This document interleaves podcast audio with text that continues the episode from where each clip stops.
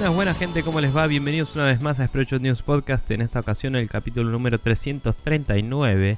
Eh, mi nombre es Nicolás Viegas Palermo, estoy como siempre con el señor Maximiliano Carrión del otro lado de la internet. ¿Cómo estás, Maxi? Festejando que esta semana, según el pronóstico del tiempo, no vamos a tener el calor de mierda que tuvimos las dos semanas anteriores, así que yo estoy feliz.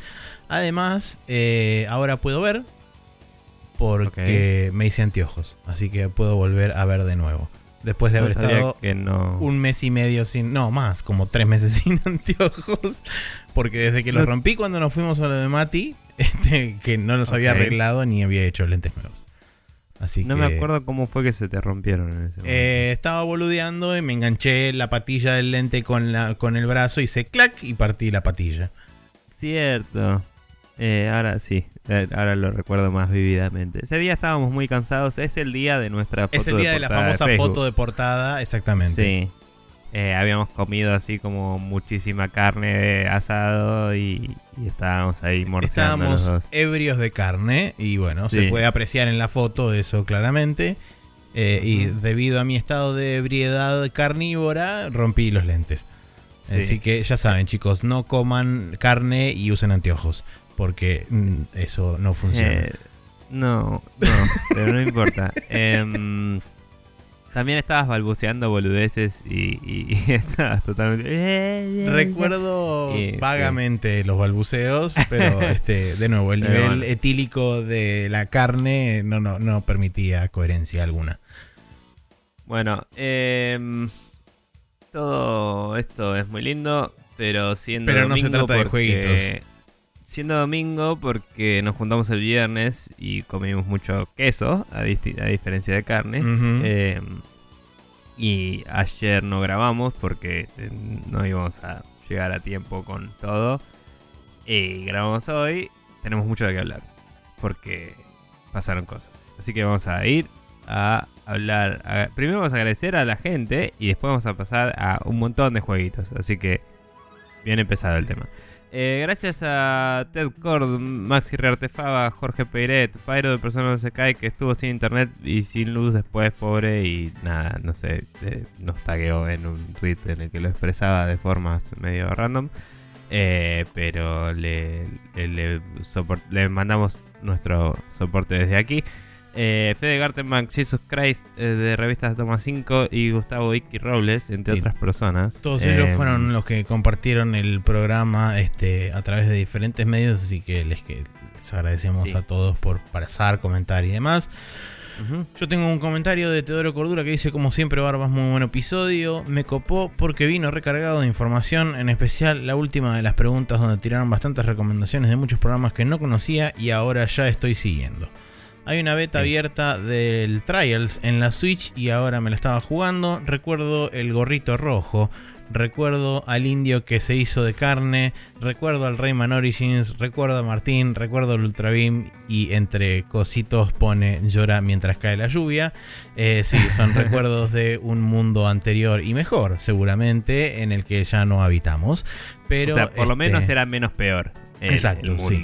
Mundo. No sé si eh, nosotros en los particular. escucho la semana que viene, como siempre. Abrazo, abrazo para ti también, Ted Cord, parte de Beat Dancers. Que eh, a partir del próximo capítulo, que no sé cuándo sale, pero en algún momento saldrá. eh, les recomiendo que lo empiecen a escuchar. Recomiendo los anteriores, pero recomiendo que empiecen a escuchar a partir del próximo que salga, que creo que es el 5 o el 6. Porque tienen una configuración de audio nueva y seguramente se va a escuchar notablemente mejor a como se venía escuchando, dado que antes grababan remoto y ahora se juntan a grabar. Bien. Eh, yo también quería, ya que estábamos, agradecer a Francisco Sarmiento por eh, una de las preguntas de la semana pasada, que Sí. fue una de las que más elaboramos. Eh, y a Sol Incilio, eh, o Incillo, no estoy seguro cómo se pronuncia, que, Que es la, la novia guionista y Fran. Francisco es el, el novio de la guionista. Así que misterio resuelto y ambos eh, se expresaron muy agradecidos por las respuestas y nos dijeron, no, qué bueno, muy bueno, gracias. Sí, y si hubieran Y- salido con la suya si no hubiera sido por este grupo de jóvenes y el perro. sí, tal cual. Eh, así que nada, eh, nos alegra de haber podido ser de ayuda. Y si ustedes, gente, quieren eh, hacernos preguntas como hicieron ellos, eh, pueden hacer como Maxi. Pueden, por ejemplo, mandarnos un correo electrónico a sprechonews.gmail.com. Si no, pueden pasar por facebook.com barra News y dejarnos ahí ya sea un inbox que no lo recomendamos del todo por el simple hecho de que muchas veces nos olvidamos de chequear, entonces puede que les respondamos como cuatro semanas después. Eh, pero idealmente si quieren dejarnos comentarios por ahí lo pueden hacer en el post que ponemos siempre piñado en Facebook, que es justamente el programa cada semana. Eh, si no, pueden por arroba News también mandarnos preguntas si quieren, un poco más cortas por el límite de caracteres obvio de Twitter. Y por último, el Google Forms, donde en el post piñado en Twitter o en el botón azul de Facebook en el Contact Us, nos pueden ahí escribir una pregunta. Y una vez que tengamos compiladas una determinada cantidad X, haremos una nueva ronda de respuestas como hicimos la semana pasada. Bien, eh, sabiendo todo eso, gente, eh, esperamos que disfruten este programa como los anteriores y que eh, lo hagan empezando por el momento en el que hablamos de los jueguitos.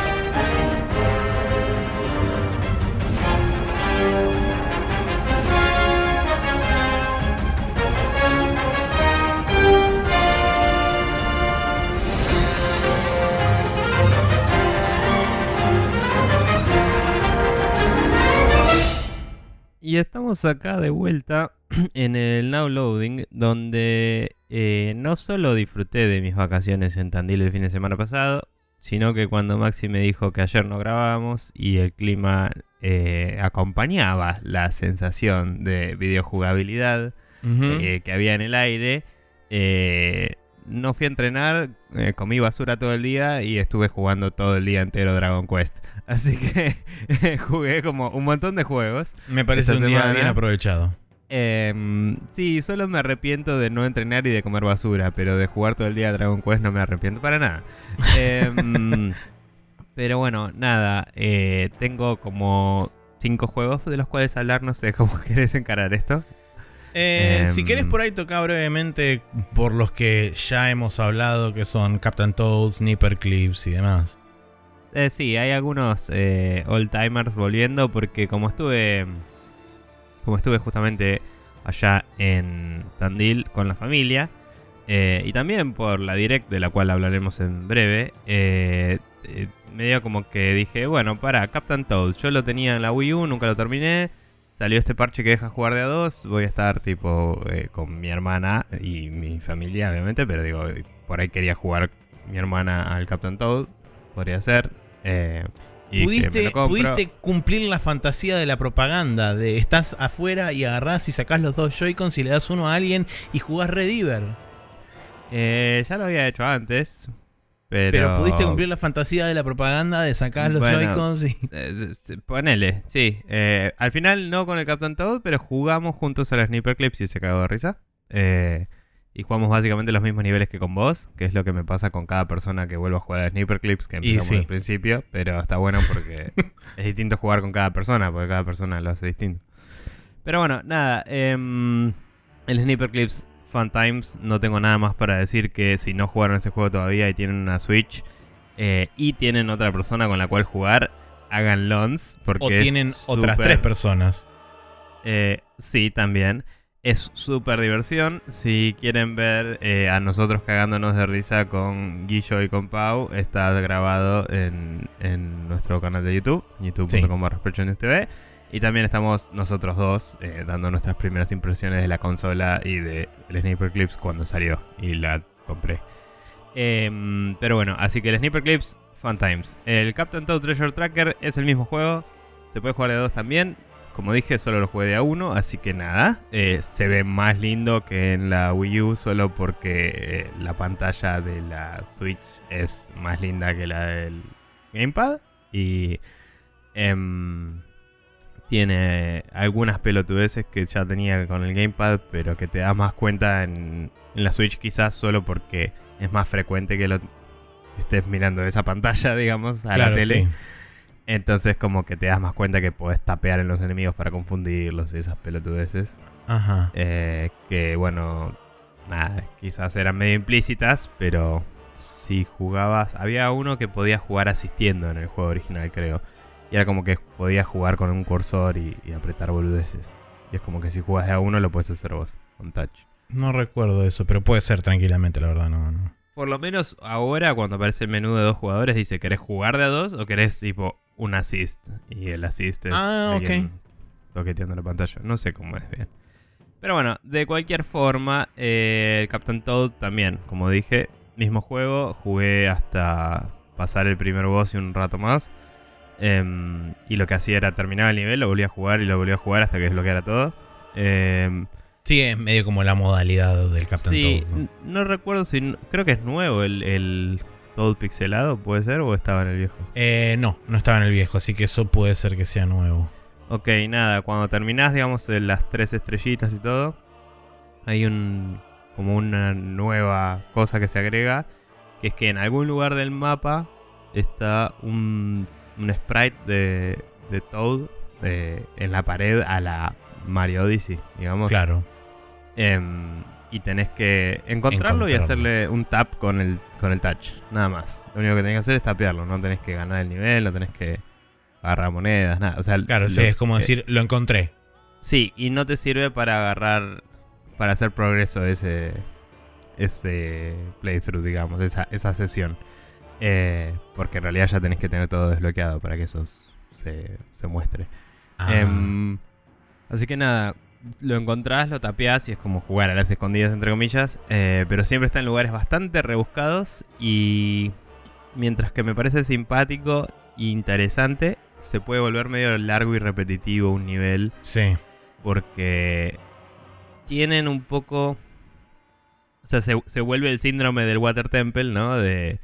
eh, si, me- si te perdiste de algo, tenés que dar toda la vuelta volviendo a hacer todo el puzzle de cómo Claro, avanzar. al revés. vez. Y después volver Claro. a avanzar. Claro, y eso es medio una paja. Porque no es que... No es tipo Dark Souls que abrís una puerta y es como, bueno, ahora tengo otro camino. Hmm. Acá es como, uy, tengo que apretar esta palanca y subirme este coso y no sé qué, bla, bla, bla, para avanzar.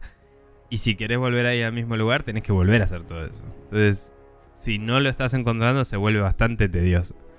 Em, como no lo estaba escuchando con auriculares y lo tenía medio bajo el volumen, quizás había más cues auditivas y no estaba pudiendo aprovecharlas. Honestamente, no lo claro. sé.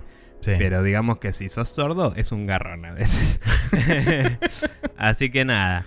Em, esos dos fueron los juegos que volvieron de la nada. Después estuve jugando más al Apex. Eh, esta semana salió un nuevo rifle que es como una especie de eh, railgun. Pero es un assault rifle. Eh, lo, está bastante bueno, lo probé ayer nada más en un playthrough. Em, y en una partida. Y mm, tiene un wind up, ¿no? Como que carga. Y después de cargar, dispara todo así automático. Y con un. Puedes agarrarte mods de selector para. eh, el mismo mod que otra arma sirve para que cambies entre full y. y un tiro, ¿no? Ah, ok. El tema de un tiro es que tenés que hacer wind up cada vez. Pero quizás para pseudo snipear no está mal. Em, porque no parece tener mucho bullet drop el arma. Eh, porque es un railgun. Tiene sentido, claro, por ser una regla. Sí. Parece tener buen daño. eh, pero bueno, ese wind up inicial, la verdad que le jode. Es medio como que parece la minigun, ¿no? La- o la LMG, como que Sí. eh, como que tenés que arrancarla de a poco. Igual te puedes equipar el Turbo Charger, que es el que usa la, la LMG que tiene este wind up también, y hace que cargue mucho más rápido. Em, que de pedo lo encontré y me, me zafó bastante la cosa, pero es medio choto. Eh, nada, es un trade-off medio loco. Me parece que hubiera tenido más sentido que fuera un sniper. eh, que, que sea un. O sea, que lo hubieran tuneado para ser un sniper railgun y a la mierda. Que fuera un assault rifle por, por el trade-off ese del el tiempo de carga y toda la bola. No sé, me parece que garparía más. Pero lo que sea. Eh, y sobre el juego en sí, por ahora el meta y todo eso no está cambiando ni nada. Sigo notando cambios que no... Me molesta que no están más visibles los parches. Eh, no sé cuántas veces se actualizó el juego. Sea, como usuario que abre Origin y, y le da play, digamos. No sé cuántos updates hubo, no sé qué, qué cambiaron, nada, ¿viste? Me molesta que Mm. no esté más visible como cualquier Games as a Service de hoy. Em, Sí, Pero es bueno, raro que por ahí cuando te lanza el juego y no y hubo un parche recientemente no te tire tipo las patch notes como en sea- algunos casos suelen hacer. apareció ayer un... Acá está la nueva arma y esto es lo nuevo que pasa. y- Pero no, no te muestra stat changes ni nada, ¿no? No te los expone. Em, o por lo menos los patch notes, justamente, como decís. Em, nada, lo que me di cuenta, creo que había mencionado que habían cambiado el gancho de, del, El robot. del, sí, del Pathfinder, el robot. eh, que al principio era medio como co- te quedabas cortina, digamos. Después eh, salías medio slingshoteado para arriba, que es lo que conté la otra vez. Me parece que redujeron el efecto del slingshot, del slingshot y le alargaron el rango. O sea, salís menos disparado, pero podés tirarlo más arriba. Más arriba, claro. Todo esto está basado en mi propia percepción y capaz es solo que yo estoy entendiendo mejor cómo funciona y, y no sé, Claro. ¿eh? Pero como no hay patch notes en mi cara, no puedo verificarlo. Entonces yo tengo la percepción de que hubo un cambio ahí. em, porque me vi avanzando distancias más grandes con el gancho sin salir volando a la mierda. Eh, y me parece que no es que yo apreté el input exacto para cancelar en el momento justo, sino que pareciera ser que lo cambiaron un poco. Em, o sea, como que es demostrablemente más fácil eh, tirar justo la esquinita de, una, de un edificio y que cuando terminas de subir suba solo y no tengas que estar manteniendo el espacio o, que salgas volando y que aterrices o lo que sea. Eh, pero bueno, fuera de esos cambios es el mismo juego de siempre y estoy cerca de destrabar a uno de los dos personajes que están para destrabar con platita del juego o con plata de verdad. Eh, probablemente destrabe a Caustic, que es el chabón que pone bombas de humo y eso. Porque el Mirage, que es el chabón holográfico, mientras que sirve, eh, solo sirve porque la gente es boluda. El, el momento en el que todo el mundo se avive de que cuando hay un Mirage caminando para adelante no hay que dispararle, deja de servir. y, y el ulti no me parece copado. Es medio cualca. No sé Mm. si lo viste. Sí, pero- no, había, habías comentado vos y yo lo, lo vi Sí. en, un par de, en un par de partidas que... Más que nada lo vi, digamos, de la perspectiva de gente que ataca al chabón y no desde alguien que lo use. Claro, no sé, no me, no me parece un ultimate útil. O sea, no sé qué tan. Capaz se regenera mucho y está re bueno para escapar, ¿viste? Pero mm, no me parece una habilidad realmente usable. Me gustaría muchísimo más, como dije una vez, que los decoys que pone sean de otros personajes. Así no sabes. Sí, si o que, o que salgan para varios lados diferentes. O sea, el ulti sí, me gustaría que se muevan. Pero digo, el, el, el normal, el, el- la habilidad normal, Ah, sí, que proyecte que ecos de otros. sí, otro personaje. Eh, que sería bastante fácil de implementar, no sé. Me, me resulta raro que no lo hayan pensado porque... Sí, y que, y que sea aleatorio, tampoco tiene que necesariamente ser este ciclar O entre, sea, entre personajes. podría subirle mucho el cooldown, ¿me entendés? Y que sea algo mucho más eh, situacional y menos explotable. Eh, pero que sirva más también, ¿no? Sí, O sí, sea, eso es seguramente como, lo bueno, verán me también veo dependiendo. rodeado, tiro esto para allá y me voy a la mierda. En vez de lo spameo cada vez que lo tengo y veo si hay alguien. Que me parece medio choto. Sí, sobre o de todo. última, qué sé yo, determinar, determinar la dirección en la que spawnea dependiendo de dónde estás mirando con la cámara. Que supongo que eso Eh, lo debe hacer, ¿no? Sí, sí, va o sea, si tipo, vos, vas- vos corriendo, vos vas corriendo para adelante, miras un toque al costado, apretás el botón, debe salir corriendo para el costado y vos seguís Sí, corriendo para sí. adelante. Sí, sí, sí. El tema es que lo único que hace es correr para adelante. No es que no es que imita tus acciones o que tenés algún mínimo de control Claro. o que puedes darle una orden que por ahí podrías con el ping system, por ahí podrías hacer alguna cosa. Tipo, ponele que usar el mismo sistema que el contextual del ping system para que si estás apuntándole a un drop y lo, le apretás la Q, el bot fuera e interactuara con el drop, ¿entendés? Aunque no pueda, pero que haga la animación de que está mirándolo y dando vueltas alrededor, ¿me entendés? podrías tunearlo de esas formas. Obviamente sería bastante más complejo, pero digo, puedes aprovechar los sistemas que hay en el juego para hacer esa, esa claro. eh, habilidad más interesante y después subirle el cooldown para balancear. No sé, eh, si se me ocurre a mí, seguro que se les ocurrió a ellos y lo deben haber probado hasta cierto punto. Eh, pero bueno. Sí, capaz que se volvía demasiado OP o capaz que, no sé, por No alguna sé. razón no lo deben haber implementado. Yo me sorprende y y que, que no esté pasando y no me sorprendería que pase lo de que algún día ese, ese holograma pase a ser de cualquier personaje. Porque, insisto, en algún momento va a existir un meta del juego y el meta del juego va a ser si ves a Mirage corriendo derecho no le dispares. O sea, lo va a incluir eso. Sí, obvio. Entonces, cuando eso pase, van a tener que hacer algo para que esa habilidad no se vuelva inútil. Porque ese personaje hoy no tiene mucha utilidad, en mi opinión. claro. Pero bueno, eh, eso fue eh, el Apex y espero que les haya gustado. ¡Action!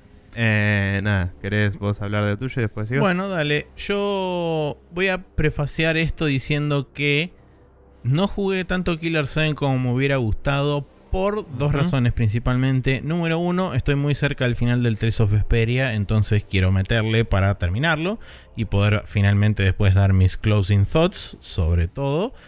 Y segundo, estuvo el evento especial de El Witcher 3, la segunda parte del evento especial de Witcher 3 en el Monster Hunter World. Y estuvo el Ancient Legend disponible para matar. Y es un hijo de puta que eh, si no conseguís un buen grupo de gente que sepa qué carajo está haciendo contra el bicho, eh, te morís siempre. Entonces te perdés 200 millones de horas intentando sacar los cachitos del bicho para crear las cosas que querés crear.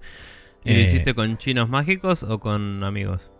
No, lo hice con chinos mágicos. Eh, el 90% de las runs las hice con randoms hasta que encontré un grupo de chabones místicos que eran dos chinos mágicos y alguien de Antiguos otro. monjes budistas. Claro, antiguos monjes budistas que volaban con sus computadoras en el Claro. eh, allá por, por los montes lejanos, este y con los chinos adentro del juego también volaban esos chinos.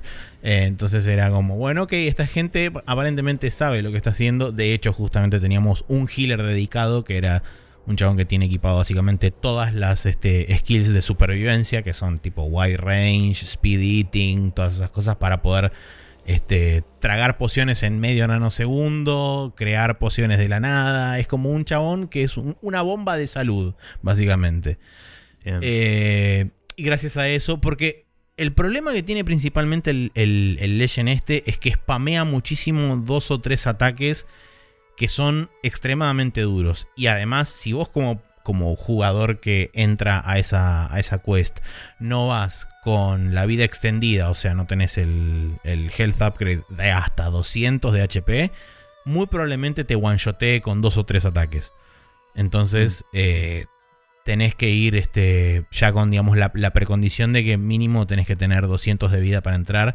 Y ya cuando ves que la gente tipo le pega un golpe y le saca tres cuartos de la barra de vida, es como, bueno, ok, este flaco sabemos que en, en- ni bien lo toca un poquito más fuerte, murió. Explota el pibe.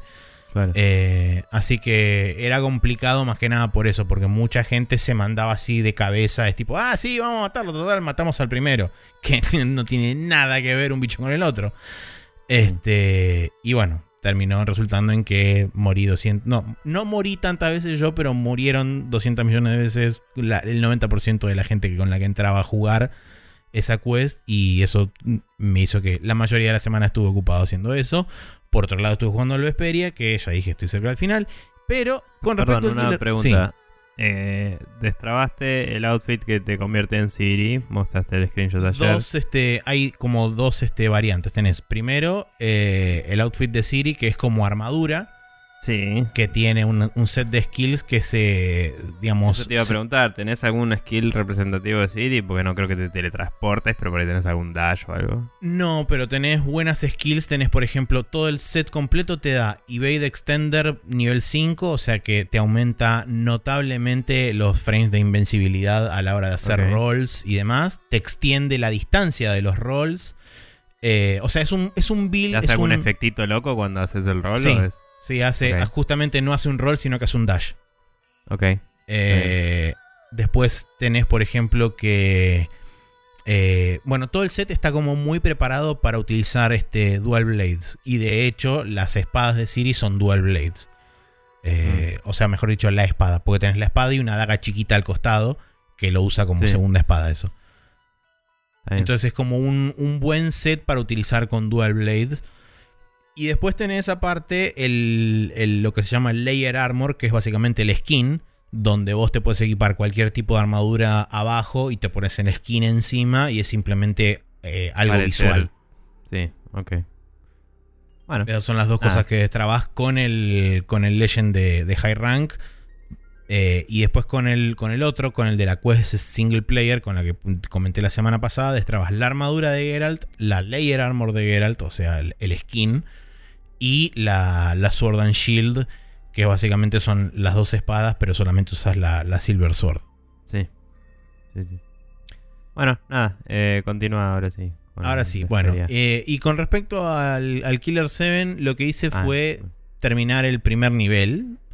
eh, que lo digo medio con signo de pregunta o con interrogante porque no estoy seguro de Mm, haber cumplido el la estructura. objetivo. Ok. Porque es como que...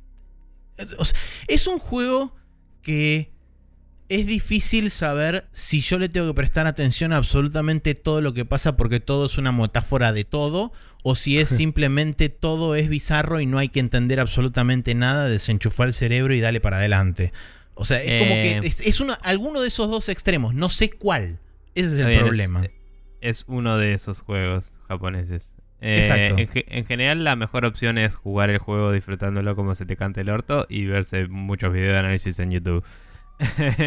Claro, Pero- sí. Sea, No es que me frustre el hecho de no entender lo que está pasando, es simplemente decir, no sé a qué prestarle atención y a qué no. Es simplemente la, eso. La duda es, ¿tengo las herramientas para entender lo que está pasando y soy un idiota? O no las tengo y es eh, intended eh, por el autor. Pero entiendo, comprendo tu dolor, Maxi. Eh, Em, pero digamos que eso va totalmente disasociado del disfrute del juego. Es simplemente un hecho de cuando no estoy jugando el juego es pensar en, en- en los hechos que acontecen eh, y decir, no sé. es tan simple como decir eso. Es como no sé y revolear las manos hacia arriba. Eh, así que en eso estamos. Voy a, voy a iniciar el segundo stage, que sería, digamos, el target 01, como lo indica la, la lista de objetivos. eh, Y veré qué sucede. Porque encima, para colmo, eh, hay un, un momento cuando vos entras a lo que sería, entre comillas, la batalla, la boss battle del primer, del primer este nivel, vamos a decirle.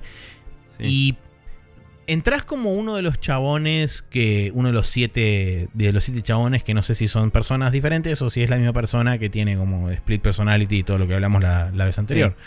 Eh, Tengo el tema entendido es que así. es una, pero sí. La cámara cambia de perspectiva, se pone dentro de lo que sería una cámara de seguridad filmando al chabón, o sea, estás como viéndote en tercera persona, pero desde otro punto de vista. Y de repente la cámara tiene una interferencia y aparece un viejo en silla de ruedas con un rifle que se baja tipo bazooka de, de la parte de atrás de la silla de ruedas, empujado por la mina que estaba adentro del save room vestida de mucama, eh, llevándolo en silla de ruedas al chabón hacia adelante. Y es como, Ajá. Está bien, perfecto. Ponele que todo eso tiene algún tipo de sentido. Eh, llegás hasta una pieza circular donde hay una nena sentada en una silla con alas de ángel alrededor. Seis alas de ángel. Y es como se ponen a hablar. El chabón le dice que es su culpa. La mina le dice que ahora este, nada importa porque todos están muertos. No sé quiénes son todos. Este, y de repente se levanta y eh, vos te transformás de vuelta en el chabón que venía caminando por ahí y es como la voz battle. Ahí está. Suerte. Ok. Eh, welcome to the world of survival horror. Good luck. Y adelante. Y Ah. ahí vas. Así que es- eso es lo que sucedió hasta el momento. Después tenés una- un diálogo con otro chabón más adelante y termina ese capítulo y ahora arrancará otro. Pero eso es Killer 7, eh, o eso es lo que yo interpreto que es de estar tratando Killer 7 y eh, ahí estamos. También. Em, nada, le, le tengo ganas. Lo, lo iba a comprar, como dije, cuando salió en Steam, pero medio que colgué y. Nada, algún día. Em, pero bueno, después de. casi bostezar un toque. Voy a seguir. Dame un segundo. Dale. Oh. Perdón. Em, bien. Continuando. eh, estuve jugando al Wargroove, que es eh, un juego a estilo Advance Wars que salió para PC, Xbox, PlayStation 4 y Switch. Lo Todavía para Play Switch. 4 no salió, pero está por salir Es cierto, creo que el mes sí. que viene o algo así. Em, estoy jugándolo en Nintendo Switch. Eh, ah, sí, creo que no. No sé si no salió en Play 4 por la controversia de la del cross-platform. Parte Por- puede haber sido por eso. Porque, nada, lo- los developers de Chucklefish, eh, no me acuerdo si lo mencionamos en el programa. Mm, no. Creo que no llegamos. Pero como no está en la noticia, lo menciono.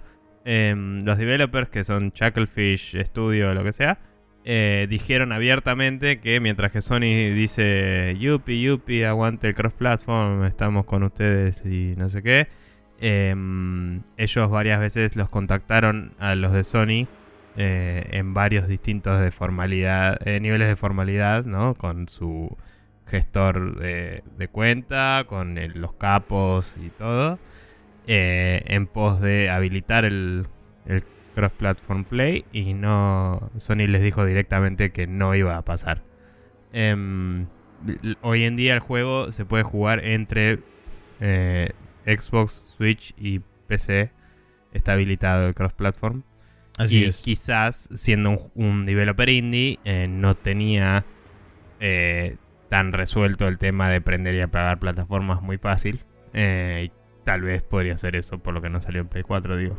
Eh, quizás estaban negociando a ver si lo podían sacar el mismo binario y no tienen que desarrollar más, qué sé yo.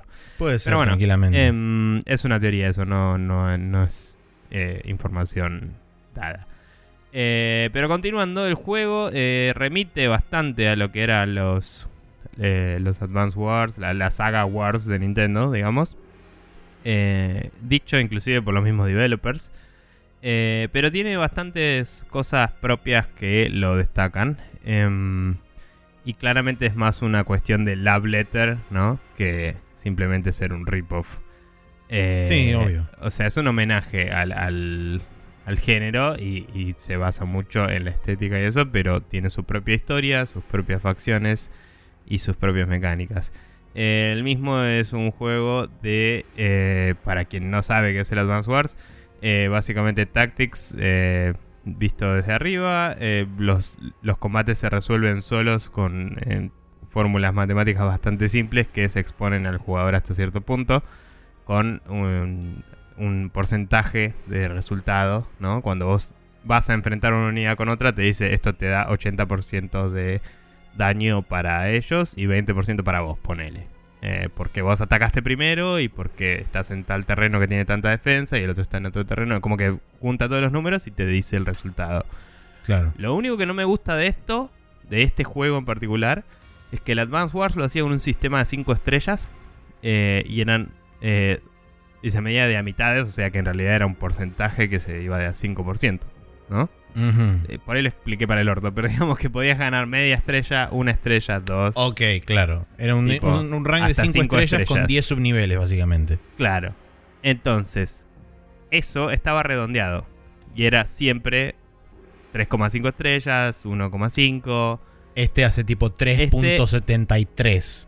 Este me ha pasado de pelearme contra un enemigo que tenía eh, 80%, tener eh, que le voy a hacer 79% de daño y no matarlo. ¿Me entendés? Claro.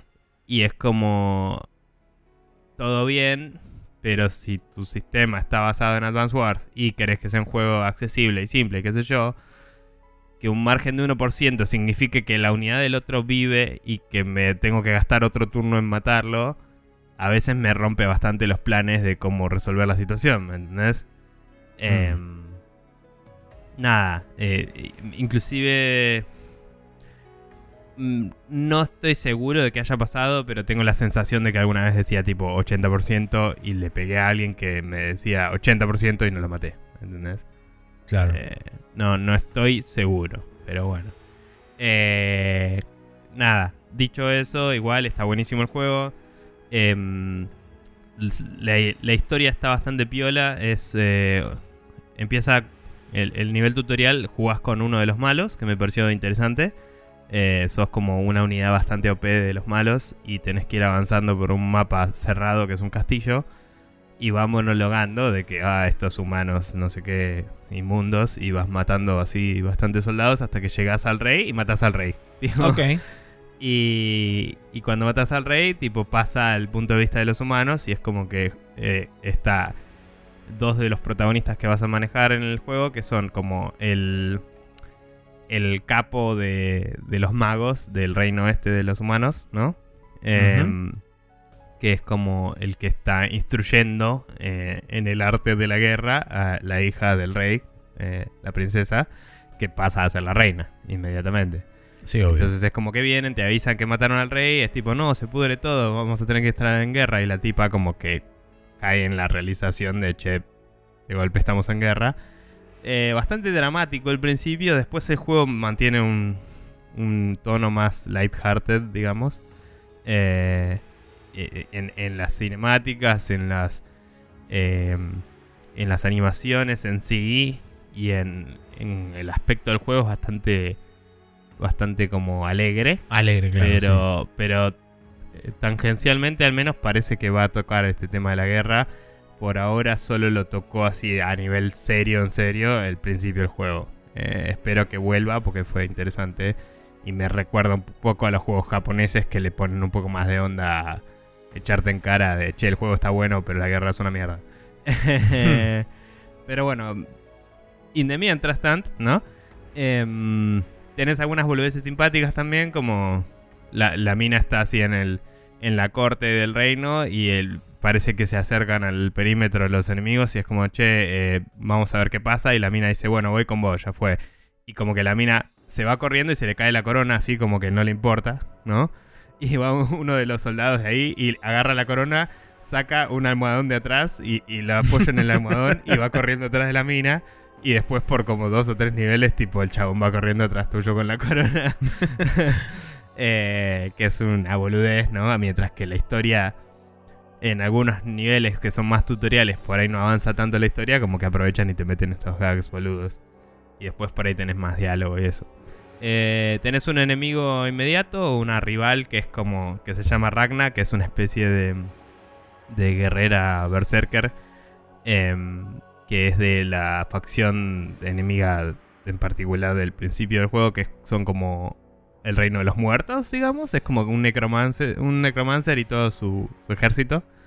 Em, y esta mina es como un- la mejor guerrera del chabón, entre comillas, pero es medio testaruda y boluda.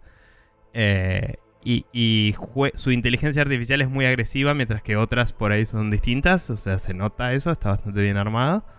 Em, quizás son scripts de los mapas, la verdad. Pero eh, eh, probé el mismo mapa varias veces y si vas para un lado, eh, no hace lo mismo. O sea, se adapta a lo que vos estás haciendo. Es bastante jodido el juego. Empieza tranqui y, sube mucho la dificultad. Y, y bueno, nada, hay algunas mecánicas propias de las de los lo que serían los generales en el en el Advance Wars que acá se llaman comandantes que mm, en vez de ser algo que afecta a todo el terreno y eso, que en el Advance Wars creo que en todos los casos era algo que afectaba el mapa entero, acá por ahí hay algunos que son más de situacionales al el personaje porque son unidades en el mapa acá los comandantes. Eh, y si Ajá. los perdés es condición de derrota, digamos. O sea, en general casi siempre es, no sé, salvar a tantos chabones, si es un escenario de salvar gente, o conquistar el- la fortaleza enemiga, o no sé qué. Pero si hay un comandante enemigo, derrotarlo gana seguro. Eh, por eso algunos niveles no hay, digamos. Eh, es como que te enfrentas a tus fuerzas, pero no están. Em, y bueno, nada. eh, o sea, el la personaje principal, cuyo nombre escapa a mi memoria en este momento, tiene la habilidad de curar en un área bastante grande. Eh, entonces está bueno porque la puedes mandar al frente donde se están cagando a palos todos y curar de golpe y tenés un segundo aire zarpado. Eh, Ragna, la enemiga esta, tiene un salto que cuando cae hace daño en área. Em, que es bastante daño, eh, pero es medio raro, es medio como. como. un poco suicida mandarte al medio de todos los enemigos. Em, pero si la combinas bien con algunos personajes que curan puedes tenerla bastante al frente a, a la mina. Eh, las habilidades se, se, se cargan peleando, así que tu comandante tiene que estar en la batalla, digamos. Mm. Em, si está relegado al fondo, no, no va a lograr avanzar con, con su habilidad. Eh, y después hay otro chabón que tiene una habilidad que pone un escudo en el mapa, que lo que hace es bloquear tiles para que nadie pueda pasar. Eh, perdón, ningún enemigo puede pasar, vos podés pasar, me parece, si no me equivoco. Y eso es bastante poderoso porque como que les, los podés encasillar y que tengan que ir sí o sí por un lugar en particular. Em, y después hay... eh, ah, perdón, eso no era un escudo, son como vines. eh, que, que- que son paredes, digamos, ¿no? Pero esas las pueden romper también, pero tienen que gastar turnos Ah, en romperlas. Y el, el del escudo es un área. Eh, pones un área, en- un cristal en el mapa que lo pueden romper, pero tienen que ir y pegarle melee, básicamente, porque hay muy pocas unidades ranged. Em, y el escudo hace que todo el, todo el área que cubre tenga defensa altísima para tu facción y no la facción enemiga. A diferencia de los tiles del mapa que la defensa es para todos los que estén parados en cualquier lado. Claro, ¿no? sí, sí. Entonces es un poco zarpado porque lo puedes poner en medio de la base enemiga y vos vas a tener más resistencia que ellos y cagarlos a palos. Em, como que está bueno, cada, cada uno tiene un poder bastante distinto y, y hay que aprender a usarlo distinto. Y eso puede significar cambiar todo tu propio meta, ¿viste? Uno a veces en estos juegos encuentra una estrategia dominante que se portea bien de uno a otro, de, de- de una facción a otra. Claro, pero sí. en esta, en la misma facción, depende del comandante que tenés, puedes tener otra cosa. Eh, hay un comandante que se llama César, que es un perro. es un perro muy lindo, con armadura.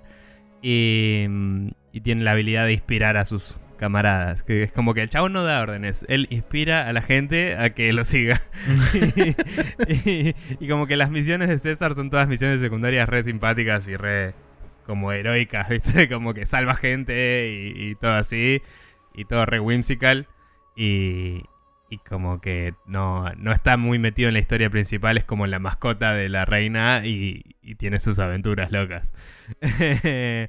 Pero bueno, César es como que con su habilidad todos los chabones que están adyacentes, que son cuatro porque es una grilla cuadrada, eh, resetean su turno. Eh, entonces pueden jugar dos veces. Y es muy poderoso, pero tenés que planear muy bien el posicionamiento de todos, ¿viste? Entonces es medio un quilombo aprovechar bien esa, esa en particular. Em, y bueno, lo, lo último que tengo para decir, porque ya me estoy yendo a la mierda, es que está buena la, la forma en la que se cuenta la historia. Las misiones principales tienen cinemática al principio, al final y en el medio a veces tiene como diálogo durante la misión. Eh, a la Front Mission o cualquier juego de Tactics que tenga historia, ¿no? Em, y en el medio, cada tanto, tenés ramificaciones que son side quests. Y mientras que varias de esas son tipo eh, mi- misiones que por ahí te sirven para aprender una mecánica más o algo así, entonces es como que las puedes jugar o no, no, no cambia mucho.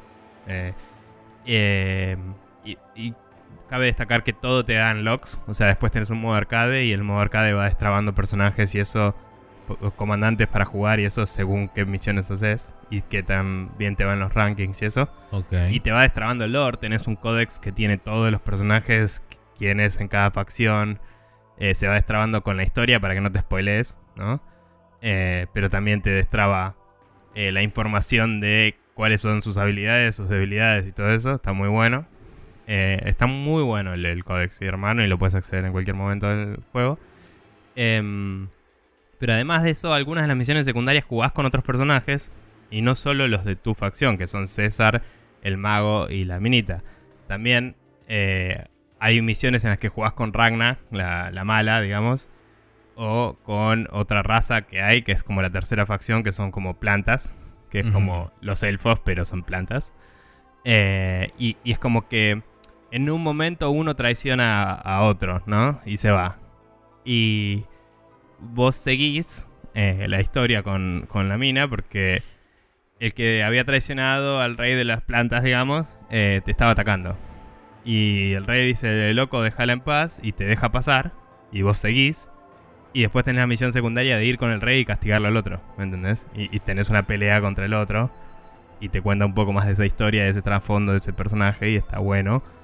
Y también te muestra que se escapa y que obviamente va a volver, ¿no? Pero es como que si después te lo cruzas en la historia, sabes por qué era.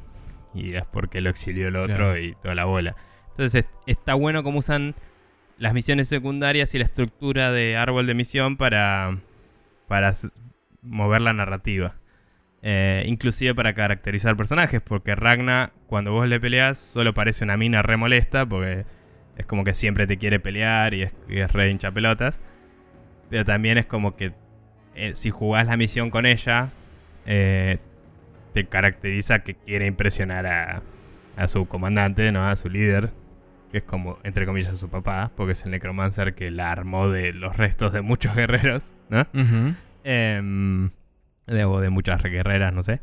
Y, mm, y nada, como que te muestra esa relación entre los personajes. Y eh, también su misión es como medio graciosa también porque pelea contra César y no sabe que César es un perro. Entonces lo está buscando por todo el mapa y no lo encuentra. Y dice, ¿dónde, quién- ¿dónde está el comandante? No sé qué. Y tipo, y, y es gracioso. Em, y como que le ganas al perro y ganas la misión o, le, destruís la Stronghold y, y la personaje no sabe que le ganó al comandante. Entonces viene otro y te dice, dale boluda, estás acá desviada, en vez de hacer tu misión estás peleando contra un perro y la mina tipo, ¿qué? y nada, no, muy, muy bueno. Eh, pero nada, eh, muy lindo juego, muy entretenido, muy lindo estéticamente también. Y como dije, se pone jodido. Así que a los fanáticos de los Tactics eh, se los recomiendo. Y mucho contenido para desbloquear de esto que te decía de las skirmishes y todo eso. O sea, hay bastante juego para jugar después de la campaña. Tiene editor de misiones, edición de campaña. Los mapas se pueden compartir entre plataformas. Hay como. Te, te da como un código, creo, como lo como hacía el Mario Maker, digamos. No estoy seguro sobre eso, pero creo que te da o una URL o un código o algo donde mm, lo copias y tenés el nivel generado. Em, así que nada, hay gente que ya está compartiendo campañas enteras y gente que está que hizo todos los mapas de todos los Fire Emblems y todos los Advance Wars ya más o menos. Así que es interesante. Eh, ese es el Wargroup, por cierto. Y, y después, bueno, eh, ayer me vicié la vida en el Dragon Quest. Lo había dejado eh, cuando agarras el barco y te vas a Dandrasil. Sí. Eh, eh, había visto. No había llegado a las ruinas de Dandrasil, pero estaba yendo para allá, digamos. Eh, en realidad estaba en ese lugar que empieza con Z, que no me sale el nombre, de donde viene eh, el caballero loco. ¿Cómo se sí. llama? eh, coso. Sí, Puta el que empieza madre. con H. Henrik. Sí, Sir Henrik. Eh, o sea, había visto ese y ese lugar y y nada, y estaba ahí girando por ahí buscando el, el Hendrik, no Henrik. Hendrik, eso. Em, estaba por ahí girando buscando el, el Rainbow. Em, y bueno, básicamente ayer, para ubicarte a vos, eh, llegué hasta después de la historia de em, Michelle y, y Kai. Mm. Y eh, eh, a- llegué a la ciudad de Michelle, por así decirlo. Eh, y lo dejé ahí. Eh, y nada, más allá de que increíbles fields, toda esa parte. Sí. O sea, pasaste eh, Octagonia, básicamente. Sí, pasé Octagonia, me gustó mucho, eh, me pareció muy bueno el torneo. Sí, me pareció muy copado cómo presentan a los personajes. Ya, Que tengo la parte ahí. completa, tengo entendido. Va, tengo un slot más, creo. Em, o sea, hay lugar para una persona más. Hay lugar para una persona más, sí. No sé qué onda, pero tengo toda la parte que muestran los trailers, creo. Eh, que yo De sepa. hecho, eso es una de las cosas que hicieron excelentemente bien porque en todo el arte oficial y en todo el- Sí. lo que es este arte promocional, en ningún momento te muestran este el último personaje de la party porque básicamente es spoiler. Así que Sí, estuvo, o sea, estuvo creo que ya es spoiler que, que hay uno más, pero bueno, no importa. Eh, tengo la parte icónica de, Tenés la parte, entre comillas, oficial. Tengo la, la parte marketinera de Dragon Quest. claro. y, mm, y nada, y me gustan mucho absolutamente todos los personajes. Lo único que diría negativamente es que en, ahora, mirando para atrás, es como que Eric quedó muy básico y hace mucho que no tiene nada en la historia que lo afecte directamente. Todo a su tiempo. No, ya sé, pero digo, todos los demás personajes están, están participando mucho más de todas las cinemáticas que él. Eh, y no es que se está haciendo el misterioso, es que no tiene nada para decir, es como que está en una actitud de personaje de, esto no nos importa, tenemos que ir a salvar al mundo. Y es como, está bien, pero es medio one note. claro, el problema que tienen tanto Eric como Silvando hasta determinado punto en la historia es que no ninguno de los dos está directamente conectado con el objetivo del, personaje principal. Eh, a, diferencia de los personajes que te encontraste ahora, como tanto Verónica y Serena. Sí, eh, digamos, eh, Eric al principio referencia que una fortune teller le había dicho que tenía que ayudarte. Y eso lo ponen en pausa y lo retoman 60 horas después, así que... Eh, está bien, lo que digo es, eh, no sé si tu argumento es del todo válido en ese sentido. A lo que voy es, al menos silbándose el comic relief y, interactúa con los demás, ¿me entendés? Pero Eric hay cinemáticas en las que ni siquiera aparece, cinemáticas en las que está callado de fondo, y cuando habla casi siempre es, esto no nos importa. Y es como... Bueno, ponele onda, chabón. Porque todos los demás le están poniendo más onda que vos. Pero bueno, inclusive el, el, timonel del barco que tiene cara de chabón genérico número 3. Eh, pero bueno, no que de hecho tiene una máscara de toro, pero bueno. Sí, eh, ese es el chabón genérico número 3. El número 1 y 2 son chabones normales. Em, pero bueno, nada. Eh, igualmente, banco mucho toda la party. A Eric lo uso un montón igual. O sea, no es que, uy, no no me cae bien, así que no lo uso. Y yo, eh, después de que después de que aparecieron los otros personajes, fue como. Y lo siento mucho, Eric, pero acá el nuevo Damage Dealer es esta persona y esta persona no se toca nunca jamás en la historia del resto del juego.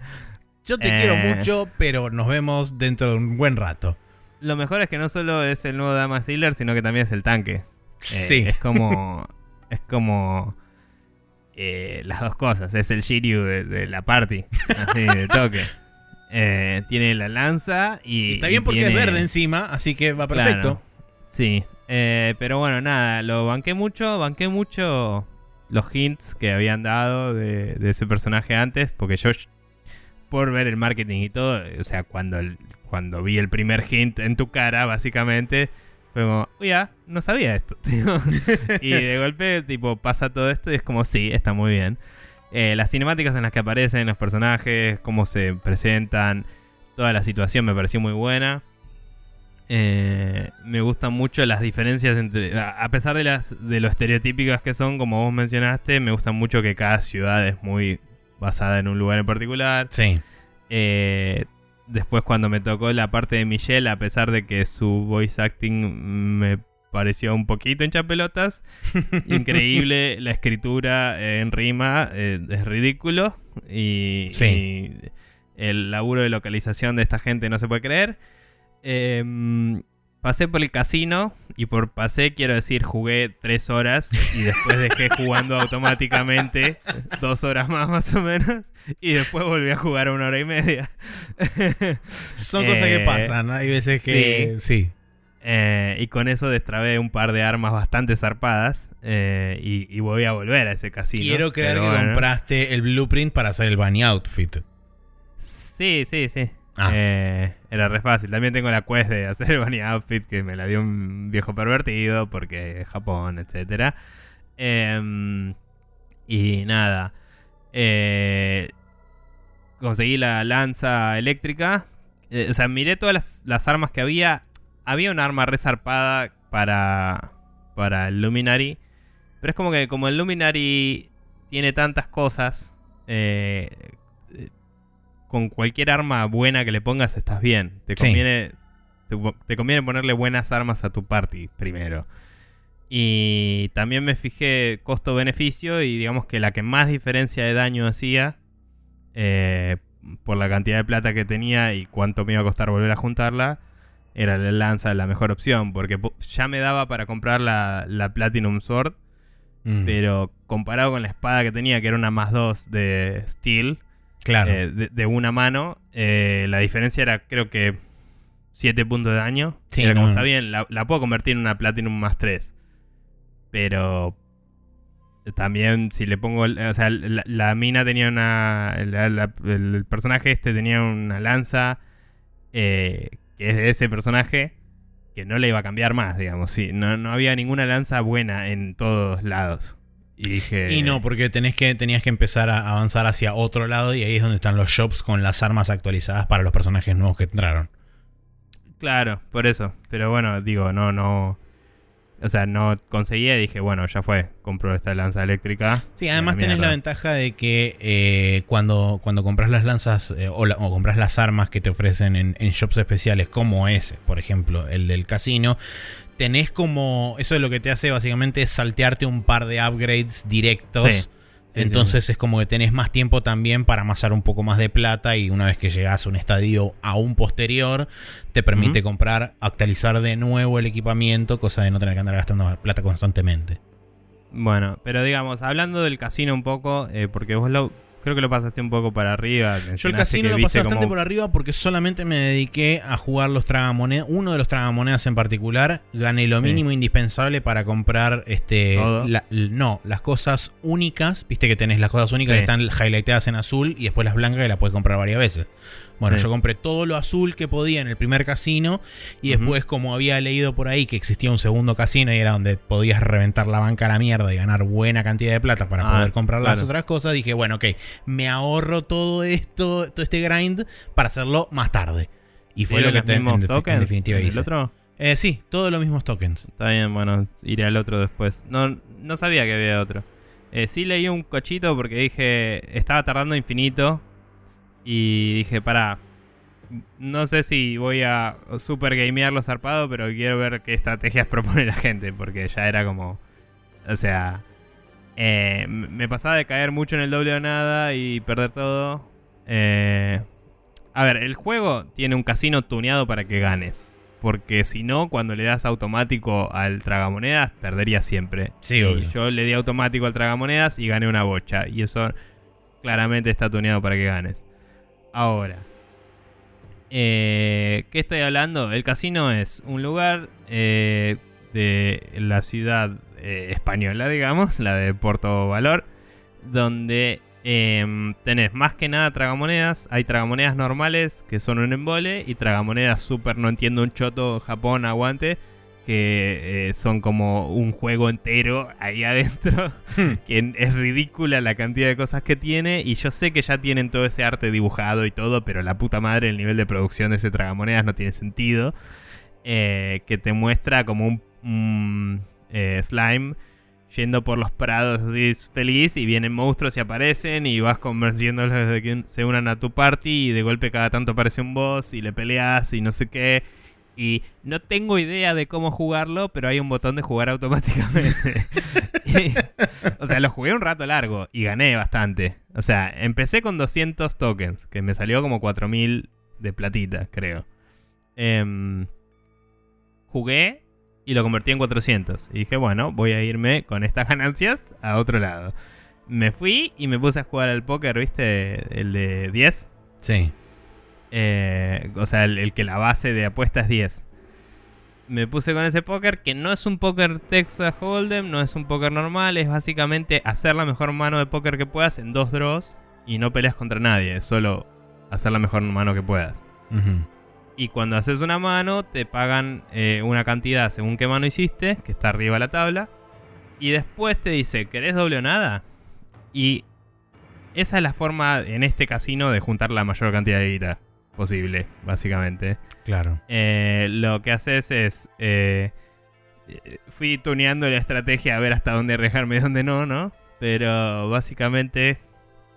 Eh, apostás, te sale, te dice doble o nada, sí o no, y le vas dando que sí. y el doble o nada es. Te muestra una carta y tienes que elegir una carta más alta, entre otras que están boca abajo. es al azar. pero está garantizado que mínimo una hay más grande que esa. El problema es qué carta te tocó, porque si te tocó un As, la única carta más alta es el Joker. Eh, que está garantizado que está entre las cartas, eso está bueno. Eh, porque está tuneada la dificultad. Pero, pero es una chance mucho más baja ahí. Eh, pero bueno, nada, entonces como que fui encontrando los umbrales en los que yo me sentía cómodo diciendo que sí al doble nada. Y con eso fui agrandando zarpado. Entonces por ahí si tenía, ponele...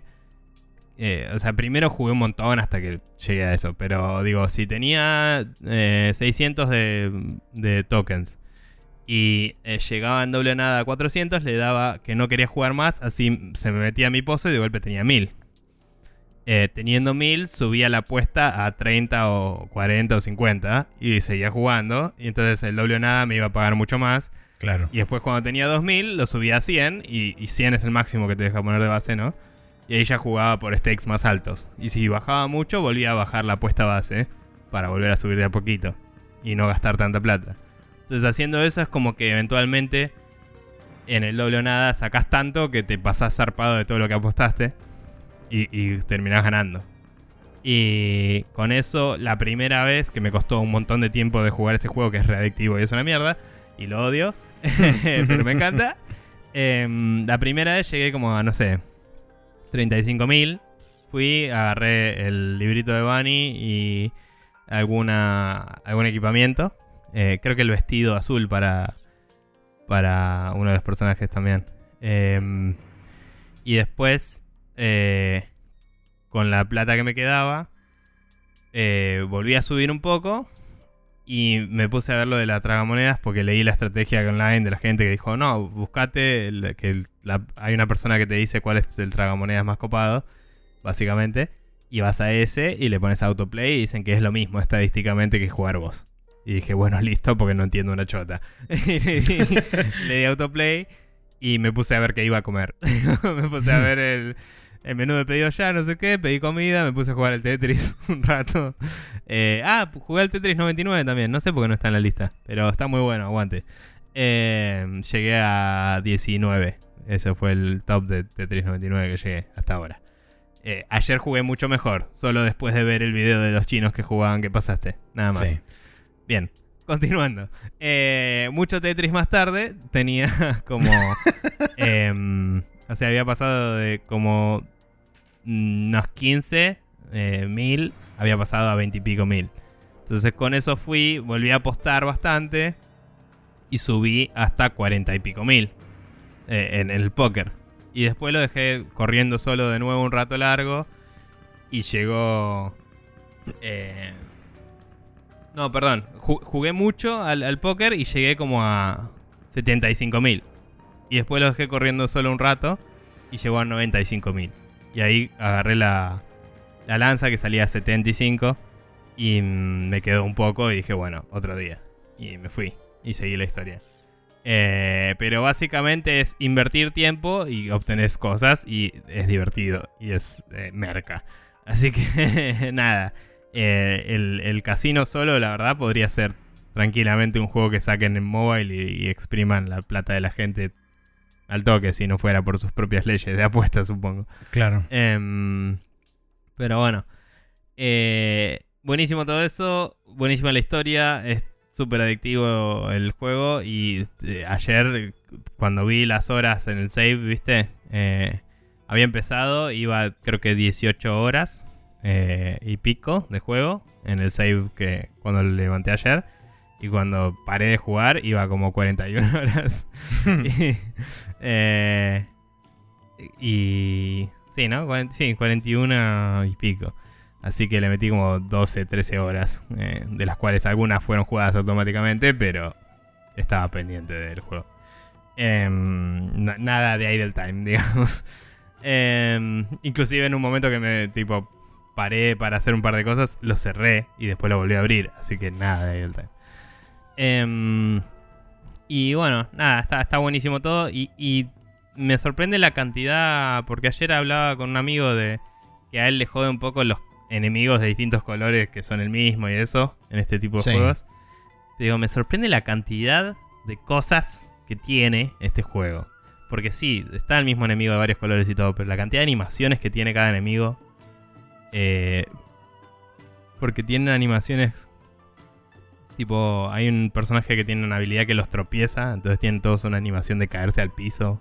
Eh, animaciones para cada status effect y eso. Eh, es una guasada la cantidad de cosas que tienen. Y que y también de haber visto mucho el arte antes por por gustarme el pixel art y por tener el librito este de los monstruos que tengo, las presentaciones de cada bicho que se presentan y después posan en la pose del, del, dibujo 2D original del primer Dragon Quest, me encanta. O sea, cuando apareció el, los primeros orcos, que en este juego los orcos son básicamente hombres jabalí, eh, aparecen así como re amenazantes y después como que giran su cabeza de costado para ponerse como en pose de, de, de, Famicom, digamos. De, no me dan los píxeles para hacerte de frente, así que te hago de costado. y nada, me, me, recopa. O los dragones verdes también, que ya me crucé con un par ahí. Sí. Em, así que nada, muy, muy bueno todo. Y, hablaría mucho más, pero no quiero spoilear y cosas. Eh, aguante. Bueno, eh, esos fueron todos los juegos que jugué eh, esta semana. Y los que jugó Maxi. Maxi jugó el Killer 7, yo jugué el Apex Legends, el Captain Toad Treasure Trackers, al Sniper Clips, al Wargroove, eh, al Dragon Quest 11 y al Tetris 99, que también es merca y se los recomiendo si tienen una Switch. vamos a pasar al Rapid Fire, donde hablaremos de cosas varias.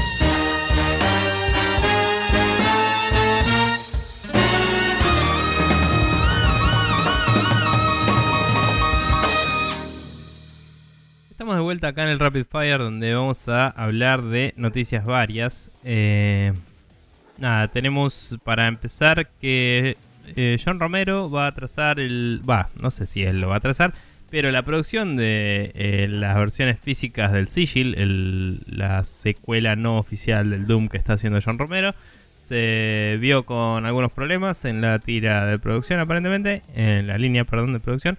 Y eh, se va a trazar el juego hasta eh, abril. El mismo está siendo desarrollado por Limited Run Games, que son unos tipos que hacen, eh, para sorpresa de nadie, tiradas limitadas de juegos. Em, que han hecho versiones físicas muy lindas de varios juegos que después por ahí tuvieron otras versiones físicas no limitadas, pero sí pero como primera prueba, ¿no? O sea, como que ellos se acercan a los indies y les dicen, che, ¿querés hacer una versión física? Yo te ayudo. Y hacemos una tirada de, no sé, 1500 y le ponemos un librito y... Sí, cabe la aclaración que esto es literalmente limitado. O sea, son 5000 copias, 6000 copias de un juego. No es que es una edición limitada de 252 millones de copias. Sí, y había una... Había una entrevista, creo que eran Retronauts, a los tipos que lo hicieron, no sé si la escuchaste a los tipos de Limited Run Games, pero básicamente hablan de su de su dilema moral de si volver a sacar tiradas o no de las cosas, ¿no? Y es como decidimos que nuestro punto de vista es este producto es este y el siguiente va a ser otro. Y no, no lo van a renovar nunca, o sea, como que siempre van a ser tiradas limitadas y que los mantiene buscando juegos, o sea, como que les ayuda a hacer esto de comunicar juegos a la gente, ¿no? De, exponer juegos a la gente y de, generar nuevas cosas. Los mantiene moviéndose. Pero genera esto de que algunos juegos de esos después no tienen otra versión estándar de físico y, y se pierde. Pero bueno. De cualquier forma, esa es una tangente. Está bueno, escúchenlo en Retronauts.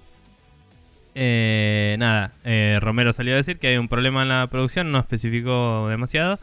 Pero va a salir en abril y eso significa que la versión gratuita, que recordemos que este juego va a ser gratis, pero la versión física es la paga, que tiene boludeces. Eh, la versión gratis va a salir recién cuando, entre comillas, el, el juego pago esté en manos de los clientes. Eh, lo cual me parece sensato, digamos. Es como, bueno, si hay gente que pagó, eh, esa gente debería tenerla al mismo tiempo que los que no van a pagar. También podrían bajárselo y listo. y después tener su caja más tarde. Pero bueno, whatever. Sí. Em, sí. Bien, la siguiente noticia es que después de tan solo 10 meses en el mercado, Razer cierra su tienda de videojuegos debido justamente a la falta de tracción porque no, no tuvo... No dijeron por qué en realidad, entre comillas. No, no dijeron porque... Sabemos que es por eso. Sí, sabemos que es por no eso, pero por qué. ellos lo, lo se lo achacaron a planes de realineamiento, realineación con la, entre, en la empresa y bla, bla, bla. Nadie le daba pelota, nadie sabía que existía, entonces Sí, nadie no compraba juegos ahí. Listo. A ver, debo decir igual eh, que mientras que es una forma fancy de decirlo quizás, eh, puede ser tranquilamente que sea, che, te- te- o sea, te fijas y decís, che, este no es mi negocio, mi negocio es vender placa de video y lo cerrás, ¿no? Sí, obvio. Pero probablemente no sea tu negocio porque nadie le da bola. Si la gente le diera bola, se podría convertir en tu negocio. Claro. Pero bueno, no importa. Em, ¿Qué sé yo? Nada, no, hay es, mucho, no hay eh, mucho más que decir. O sea, esto viene Eh, un poco viene un poco en relación con todo el tema del Epic Game Store, Steam y todo lo demás. sí, que, Discord, este, etcétera. Discord, etcétera. Que bueno, la, aparentemente digamos que la conversación hoy en día, por lo menos en lo que son los marketplaces que le querían en su momento hacer competencia a Steam, está entre justamente el Epic Game Store y Steam. Eh, en menor Sí. medida Ubisoft, en menor medida EA, en menor medida, mucho menor medida Bethesda, etcétera. Eh, de Eh, hecho, algo y- que no, no, no está destacado acá, pero parte de, de lo que pasó la, la semana pasada con todo el tema de los reportes financieros de diferentes este, empresas y qué sé yo, Ubisoft salió a decir que gracias a haber mudado el pre-order de- de- del Division 2 de, de Steam a, Ubi- eh, perdón, a Epic Game Store, crecieron las pre-orders eh, del The Division 2 en Uplay un creo que 200%, una cosa así. o sea, básicamente mudándolo del storefront de Steam a Epic se beneficiaron ellos porque se lo compran directamente en Uplay la gente. Claro, porque la gente ya tiene Uplay los que juegan Exacto. de Division, así que está bien. Eh, raro, pero pasa. Eh, y, y creo que genera menos backlash así que si hubieran dicho es exclusivo de Uplay, la verdad. Sí, Pero bueno. Em, igual nada, sí iba a decir que em, eh, cabe destacar que en el store este de, de Razer que estaría cerrando, los juegos se vendían eh, para Steam y eso, o sea, eran keys, como hace Humble que te vende los keys Claro. de Steam y eso. Eh, igual Humble muchas veces te los da también en su propia plataforma, ¿no? Pero digo, te vendía keys de terceros, entonces técnicamente no, no hay el dilema de che, ¿y qué va a pasar con los juegos que compraste? Porque los tenés en otras plataformas.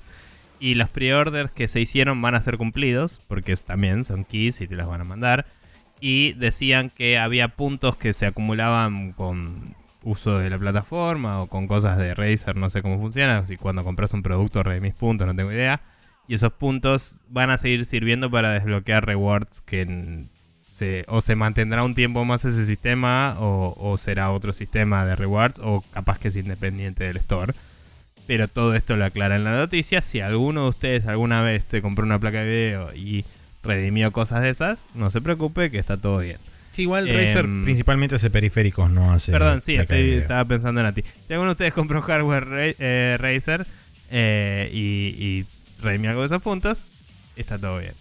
Em, así que nada, igual, qué loco. qué loco que existía y no tenía Sí. idea. Eh, bien. Eh, Reggie Fils-Aimé, eh, o como se pronuncia, creo que le pegué bastante, se retira de Nintendo y lo va a reemplazar Doug Bowser, el jefe, el VP of Marketing and Sales. Sales. Em, nada, Reggie anunció que se va a retirar para pasar más tiempo con su familia, eh, con un video que eh, se, se lo muestra hablando igual de estructurado, duro y leyendo de un teleprompter que siempre, pero lo queremos como, como es. Es su naturaleza. sí. Él seguramente y- cuando llega a la casa tiene un teleprompter detrás de la esposa donde le dice, hola querida, ya llegué, bienvenido a bienvenirme a mi casa, etcétera. Eh, nada, la realidad es que nunca sabremos si, si eh, escribe sus propias cosas o si se las escriben. pero el personaje que conocemos es ese y se despidió de una forma muy amena y, y muy lindis, eh, como diría Castorcito. Y, y nada, mucha suerte para Reggie. Y eh, viene el reinado de terror de Bowser. Que eh, estamos todos con la foto del meme de Mario y Luigi atados de fondo y nos cagamos de risa. Pero fuera de joda, el chabón este Doc Bowser tiene un tiempo en la empresa ya. Y parece que eh, los conoce a todos y que podría ser un buen candidato para reemplazarlo.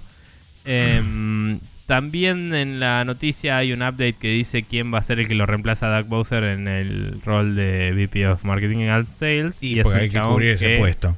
Sí, y hay, es un chabón que me fijé brevemente para ver quién era. Y mm, según LinkedIn, el chabón estuvo hace mucho en Disney, eh, estuvo en Yahoo y está en Nintendo hace un tiempo en, en marketing y fue director de marketing, director de no sé qué y marketing y otra cosa más. Y ahora va a ser el VP of Marketing and Sales. Sí. Así que se ve que ya eh, estuvo en esa área un tiempo y que le debe haber laburado con, con Doc Bowser de cerca. Así que eh, todo se mantiene. La casa está en orden. Como Claro. Pero nada, veremos cómo sigue la cosa. El, la- el retiro de Reggie se hace efectivo a partir de abril, tengo entendido. Sí, que es con el Eh, cierre del año fiscal de Nintendo. Sí, eh, pero bueno, nada, la- ya salieron algunas declaraciones de Nintendo Japón diciendo que eh, se le desea mucha suerte a Reggie y que se agradece que se está retirando, dejando un negocio fuerte y bien posicionado y como que no, no dejó todo prendido fuego, básicamente. Claro. les, pareció, sí. les pareció honorable de su parte. Sí, además el hecho de que a 15 años como presidente de como presidente de Nintendo of America, haber pasado por digamos lo que fue la etapa de mayor suceso de Nintendo en el continente Sí. americano con la Wii y haber pasado también este un momento sombrío con la Wii U, eh, Sí. pero a pesar de todo digamos que, que mantuvieron todo dentro de todo en orden, hicieron lo que pudieron y ahora con el resurgimiento de Nintendo de nuevo con la Switch, este Ah. es como bueno, seguramente se fue, se debe haber ido independientemente por ahí de la performance del hardware y demás, se debe haber ido en buenos términos. Eh, así que bueno, habrá que ver cuál es el cuál es el, el legado de Reggie por un lado y por otro lado cuál es el, el objetivo de, de Doug Bowser como nuevo presidente de, de Nintendo of America y habrá que ver qué significa eso también para con este todas las adaptaciones de diferentes cosas que, que se traigan para acá. O sea, Sí. no, no necesariamente con el tema de localización y demás, pero seguramente como presidente de Nintendo of America tendrá alguna, algún tipo de, de, de insight Bueno. sobre cosas que se traigan de Japón para acá a la hora de decir, Sí, que- definir qué y cómo y en qué fecha. Hablando de esto con un amigo del laburo el otro día, me decía que raro un chabón de marketing asumiendo de CEO y le digo, mirá, man, o sea, Nintendo es una empresa que en América principalmente lo que hace es localizar y adaptar contenido que viene de Japón. O sea, tiene sus propios estudios y cosas, pero al final lo que hace es marketing para productos de Japón. Y tener al capo de marketing ascendiendo a CEO quizás tiene sentido porque lo que estás buscando es tener una buena relación entre las dos oficinas, saber cuál es el mercado local y qué es lo que le interesa y qué es lo que querés traer del otro mercado y qué es lo que querés generar. Eh, entonces, yo creo que es una un perfil que se adapta bien para la necesidad que tiene Nintendo. Hay que ver qué tan eh, bueno es o no el chabón. Supongo que es bueno, porque la gente dice que lo es. Em, pero digo, me parece una decisión bastante eh, alineada con la historia de cómo funciona Nintendo en Estados Unidos, ¿no? O sea, eh, es una subsidiaria de Nintendo Japón, básicamente. Eh, por más que en, en- en nombre y en entidad legal sea su propia cosa, sin Nintendo Japón no existe Nintendo América. Sí, obvio, obvio. Y necesitas a alguien, como digo, que sepa venderte cosas de Japón en Estados Unidos, básicamente. Em, pero bueno, como dije en Twitter, readiness, readiness ceased to be had by our, our corporeal forms. Sí. pero bueno. Y ahora si la cámara me acompaña vamos a girar hacia la derecha y hacia arriba donde eh, está el sol. Así que no, miramos para el otro lado para que no nos ¡Ah, encandile. ciego! Eh, hacia el otro lado y vemos la figura destellante que justamente le pega con la reflexión del sol de eh, ese ser mágico y fabuloso que desciende sobre las tierras de los campos elíseos y no lo vemos porque estaría muerto si hiciera eso, pero no. Eh, él vuelve desde la muerte y se reencarna a sí mismo en, este, en un estado etéreo. ¿Y ¿De qué, estoy, ¿De qué estoy hablando? Estoy hablando del héroe de los niños, estoy hablando de la persona que ejerce su poder magnánimo sobre todo el mundo y les dice, "U- no importa nada chicos, ustedes hablen que está todo bien. ¿De qué estoy hablando? De Especulandia, donde no importa si no por todo este catálogo de rumor. En esta ocasión estamos hablando de tres rumores. No uno, Sí, señor. no dos, sino tres. Vamos a arrancar por el primero. El primero dice de la siguiente forma. Imran Khan, eh, senior editor de Game Informer, comentó en el podcast de Kinda Funny Games sobre la posibilidad de que Nintendo estaría reviviendo un juego que fue oficialmente cancelado de forma exclusiva para Nintendo Switch. O sea, eh, es que el chabón, las palabras del chabón fueron que es de público conocimiento que este juego fue oficialmente cancelado por Sí. alguien, no, no especificó por quién, pero que va a ser revivido por Nintendo para la Nintendo Switch. A los pocos días, eh, fuentes cercanas a Nintendo Insider, que es otro sitio que nada que ver con Kinda Funny Games, eh, hablaban de que el juego en cuestión sería el Scalebound. Yo hice un poquitito de búsqueda al respecto y a pesar de que la IP se encuentra actualmente abandonada, o sea, no fue renovada por nadie, todavía continúa siendo propiedad, perdón, eh, la trademark fue abandonada. La IP todavía sigue siendo propiedad de Microsoft.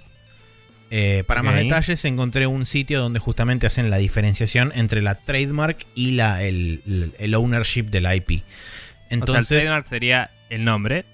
claro, Y el IP sería todo el desarrollo del juego y la, assets, los eh, assets etcétera. y el guion. O sea, el, el- el juego. El juego en sí, exactamente. Punto. Está bien. O sea, si, si Microsoft mañana lo quiere sacar como Halo 6, así, Halo 6 eh, Puede Dragons. hacerlo. Halo 2.6 Dragon se llama. Six Dragons. y, y después pone tipo headsets and eh, eh, Edition. Pero, bien. Bueno, nada.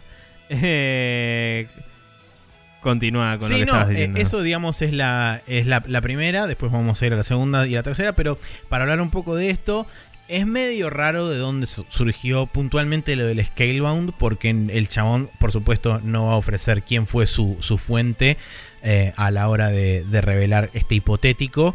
De hecho, leyendo un poco más después en varios otros lugares y eh, un poco cuál fue la reacción en general en Twitter y demás, varios de los desarrolladores de Platinum que aparentemente trabajaron en Scalebound hicieron bastante público el hecho de que todavía no está cerrada la herida de la cancelación de Scalebound y que por favor eh, sean respetuosos para con la gente que laburó en ese juego porque muchos pusieron mucho de ellos en ese juego y les dolió la cancelación del mismo. Así que estaría bueno que no se hable al pedo con respecto a eso. Así, dando a entender como que el juego no es el juego en cuestión del que habría estado hablando el chabón este de Game Informer. Así que es como que cada vez se vuelve más difícil de que esto sea realmente cierto y que probablemente sea o un juego interno de Nintendo que en algún momento eh, de la historia se develó que había sido cancelado.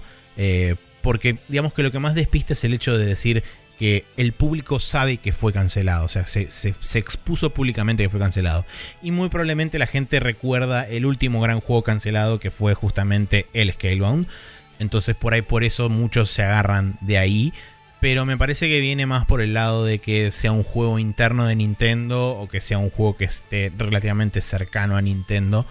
Eh, por el simple hecho también de que salir a comprar una IP, registrar, o sea, renovar el trademark, qué sé, qué sé yo, es un montón de plata. Y más teniendo en cuenta Sí. que muy probablemente tenga que arrancar el desarrollo de cero, porque buena, buena parte de los assets de- del Scalebound estaban pensados para correr en Xbox One y no en una Switch.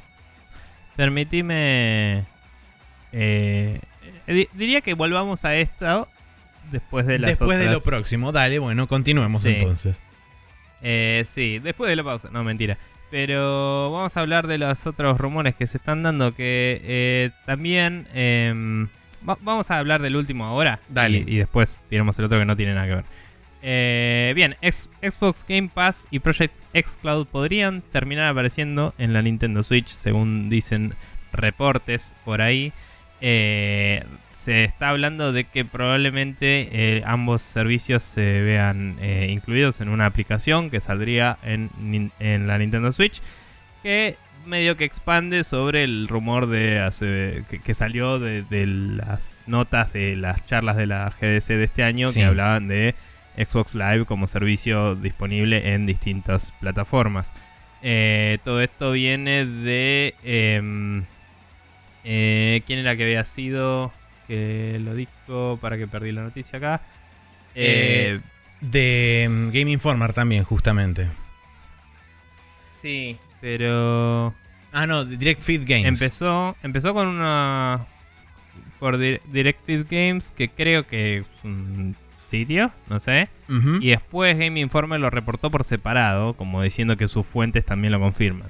Claro. Lo cual es interesante. Pero bueno, o sea que viene de dos lugares diferentes, teóricamente. Bien, entonces, eh, e- e- este rumor incluiría, por ejemplo, la idea de que Ori and the Blind Forest salga en Nintendo Switch. Estaba mencionada Sí, particularmente. se comentó también, circulaba por ahí el Cuphead, lo cual sería básicamente perfecto en, en Switch, pero bueno.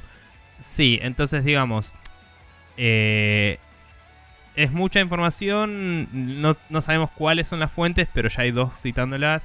A lo que vamos es, eh, si el Project X Cloud está, podrías jugar juegos si también tenés, eh, estoy hipotetizando obviamente porque es especulandia, eh, si también tenés el Game Pass, podrías jugar, por ejemplo, el Crackdown 3, por decir algo. Sí. Eh, entonces lo podrías streamear a tu consola y qué lindo Yuppie. Pero esto específicamente menciona el Ori. Y en esta noticia no está, pero alguien había dicho. No, sí, no un par si de no fue- titulares sobre el Cuphead. Ok, bueno, el Cuphead, como decís, alguien más lo mencionó. Eh, entonces digo, estamos hablando de juegos nativos que, es, que Microsoft licenciaría con Nintendo para sacar en la plataforma.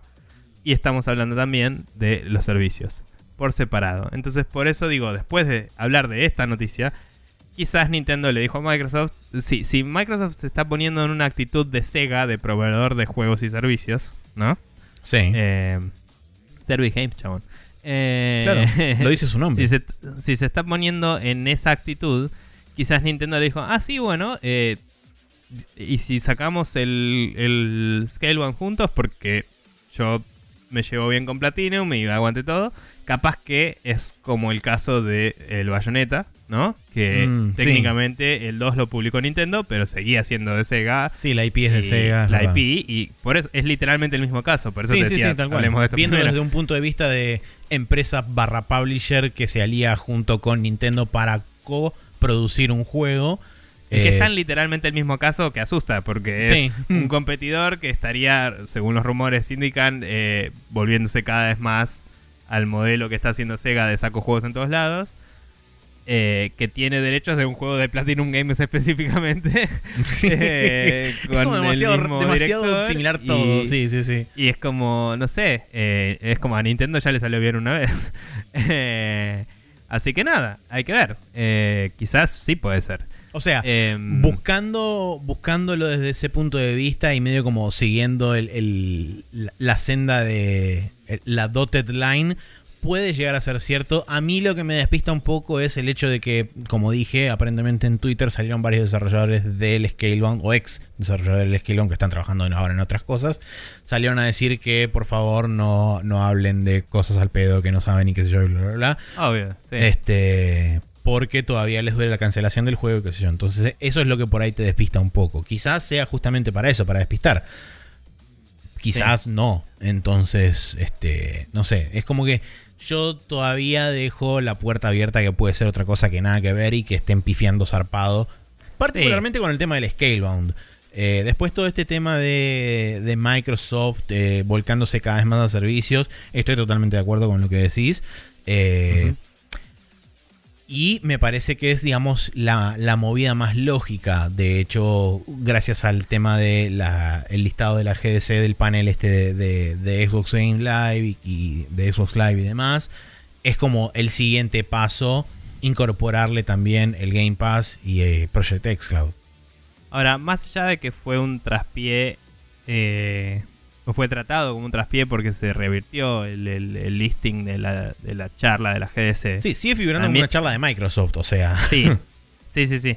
Pero también recordemos que, eh, dicho de Phil Spencer mismo, cuando anunciaron la, One X como, como el proyecto que era, y ahora que anunciaron Scarlett eh, hace un tiempo, que ya anunciaron Scarlett, no es que, uy, van a anunciar la nueva Xbox, tipo, tienen que mostrar que es, ¿no? Claro, exacto.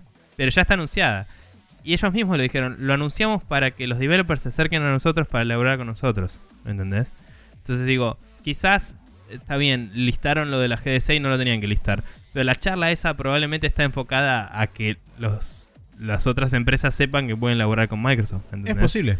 O sea, y probablemente ya tenían algún mínimo de relación con Nintendo desde que salió el Minecraft para Switch, mínimo, o Wii U antes. Sí. Eh, y, que, y que ya tuvieron el crossplay del, del.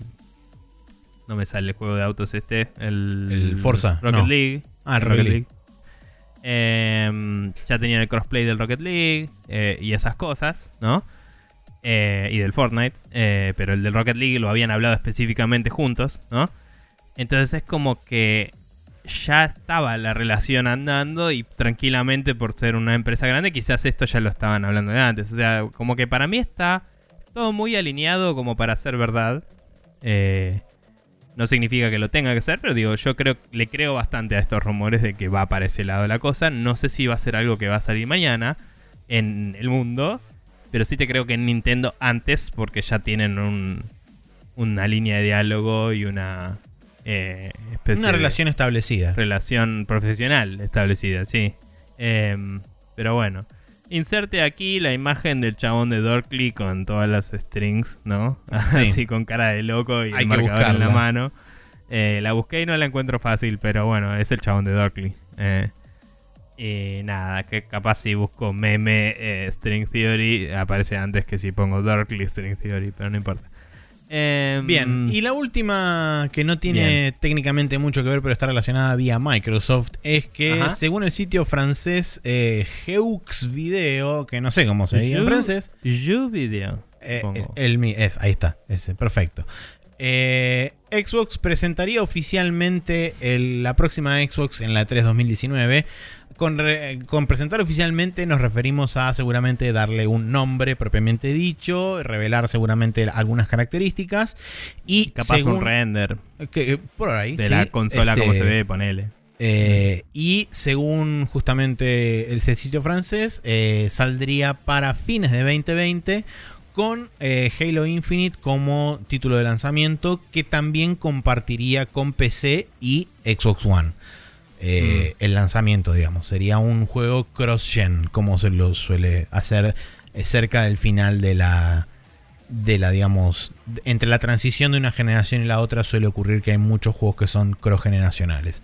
Eh, con respecto a otros títulos, como dato adicional, aparentemente hay un juego de Ninja Theory que también estaría siendo preparado para una ventana de lanzamiento similar, porque hablan de principio de 2020.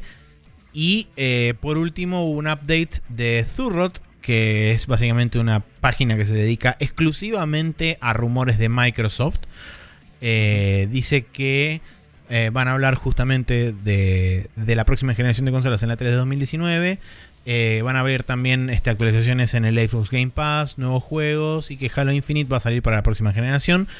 Y según este chabón Zurrot, o mejor dicho Brad Sams, que es el, el creador de Zurrot, eh, Halo Infinite va a traer elementos de RPG y que la historia va a evolucionar basado en las decisiones que se vayan tomando dentro del juego.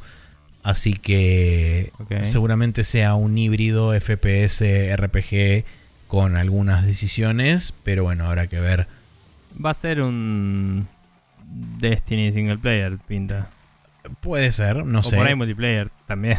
Sí, por ahí tenga un componente multiplayer. Se me ocurre que debería tener un componente multiplayer, dado que Halo siempre fue como muy renombrado por eso también. Así que bueno, esas son las. Esas son las noticias, las novedades. Ojo, eh, en esta noticia en particular se habla de dos. eh, es- Perdón, sí, me olvidé aclarar, de dos versiones. Sí, eh, dos eh, SKUs no me sale, pero paquetes, digamos, de venta de la consola. Eh, uno sería em, una versión que no tiene disco óptico, que lectura de disco óptico y que es eh, más reducida, ¿no? O estoy confundiéndome. Porque Sí, estaban los rumores. sí, la, la. Lockhart, sí, la Lockhart sería justamente la que viene sin disk drive y solamente enfocada en digital, mientras que la Anaconda, que sería la versión de la Xbox One X de esta nueva generación, va a venir con disco óptico, o sea, con lector óptico eh, y con todos los chiches para, digamos, hacer que de hecho, según los, según las características eh, entre comillas, este, filtradas, que no se sabe si van a ser reales o no estas, se ve, digamos, en la un poco en la diferencia de poder, más que nada en lo que es el GPU. eh, porque. Sí, y la- tiene 4 GB más de, de RAM. y tiene 4 GB más de RAM, la versión, DDR6. digamos, Elite o la versión X de esta nueva generación de Xbox. Sí, igual cabe destacar que obviamente no estamos viendo los números de modelos de las cosas, solo los specs. Pero son los mismos specs que las consolas de hoy, de Microsoft más o menos. Eh, sí, no, no sé o sea- con respecto al core del. el- con respecto al CPU, particularmente. o ah, sea, el Lockhart probablemente sea más que una Xbox One eh, S. Pero el Anaconda tiene la misma cantidad de cores, la misma cantidad de RAM y eh, no sé, teraflops, creo que tenía 10 la One X, más o menos. Eh, y, y es como que, digamos, podríamos estar hablando de una evolución más tipo PC, digamos, de, de un saltito, que, que es otra generación totalmente. sí, Eh, que sí, o es sea. lo normal a esta altura con estas arquitecturas de hardware que tenemos en las consolas, es lo que uno esperaría quizás. Claro, sí, Pero es lo que iba a decir. La evolución va a ser mucho menos marcada con respecto de una generación a la otra. Los cambios van a. Me, me da la impresión y me gustaría creer que los cambios van a venir desde otro lado. Van a venir mucho servicios. en la, la parte, digamos, subyacente. O sea, si no se dedican a enfocarse tan este, obsesivamente con el fotorrealismo, creo que los Mm. cambios pueden venir más por debajo en lo que, digamos, sería el sótano de los videojuegos, si querés, lo que es parte de inteligencia artificial. Este. Eh, voy a rectificar una pelotudez que dije. sí. Eh, el GPU del One X eh, es de 6 teraflops, así que esto es el doble. Bien. Pero probablemente a capacidad gráfica la diferencia principal sea si tiene ray tracing, que no lo dice acá. no lo dice. Pero si tiene, va a ser la diferencia principal. La cantidad de teraflops es solo poder procesar más en sí, es proceso digamos. crudo.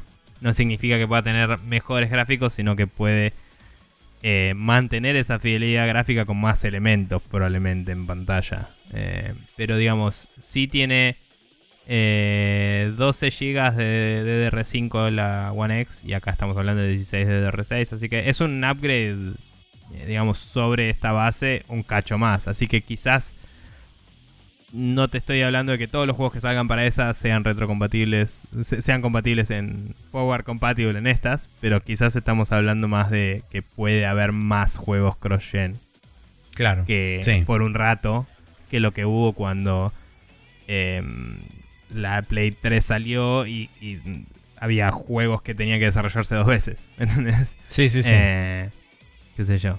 Pero bueno, ve- veremos, veremos cómo sigue. Así es. Em, Pero bueno, esos, ah, esos son los rumores. Vamos a pasar al calendario. El día martes 26 sale el Dirt Rally 2.0 para Windows, PlayStation 4 y Xbox One. El Left Alive para Windows, PlayStation 4. eh, que es eh, un Survival Action Adventure. Ah, este es el de. mm, El de Mech el War- del No, el de Mech universo Warrior no. El otro, Front Front Mission. Mission, ahí está. Sí. eh, debo decir que vi un trailer hace un tiempo que tenía un poco de historia y un poco de gameplay y se veía duro, pero eh, si hay algo que nos ha demostrado con el Binary Domain y otros juegos Japón es que sus shooters son interesantes. A diferencia yo, de los de shooters de acá. Así que le tengo bastante fe, te digo. Yo, mira, tenía 0,0000 interés en este juego.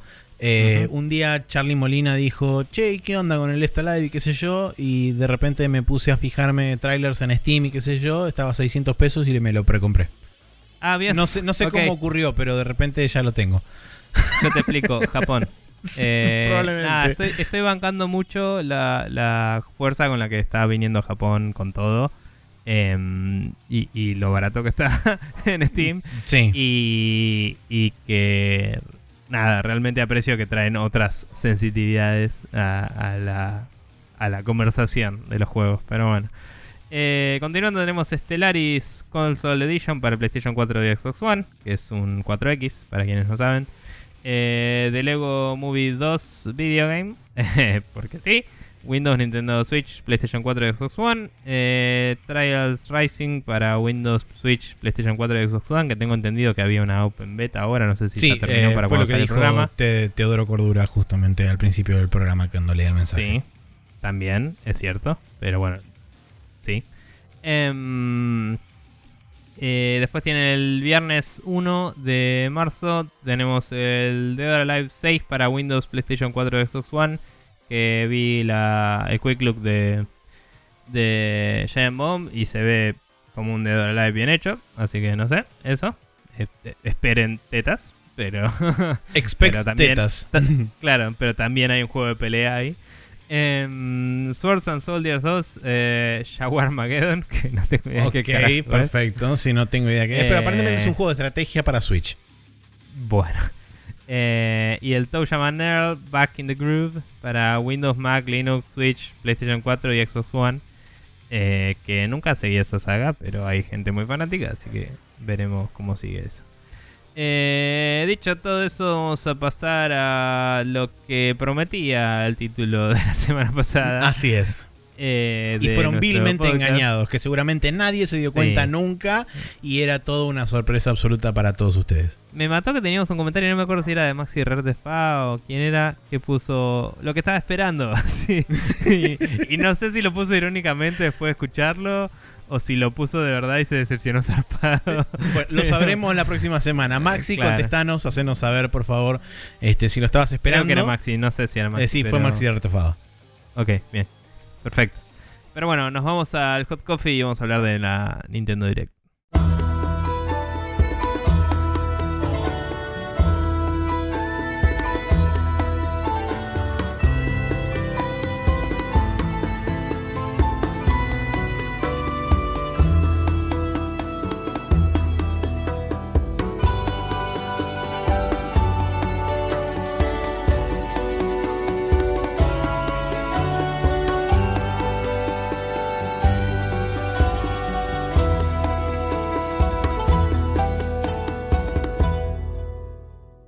Y estamos de vuelta en el Hot Coffee donde tenemos eh, las anotaciones de casi todos los juegos que se habló en la Nintendo Direct. Hay un montón, pueden Sí, verla Yo tranquilamente. diría dura- un, un 70-75% más o menos. Sí. Ahí anotado. Eh, la Direct dura 34 minutos. eh, de estos que...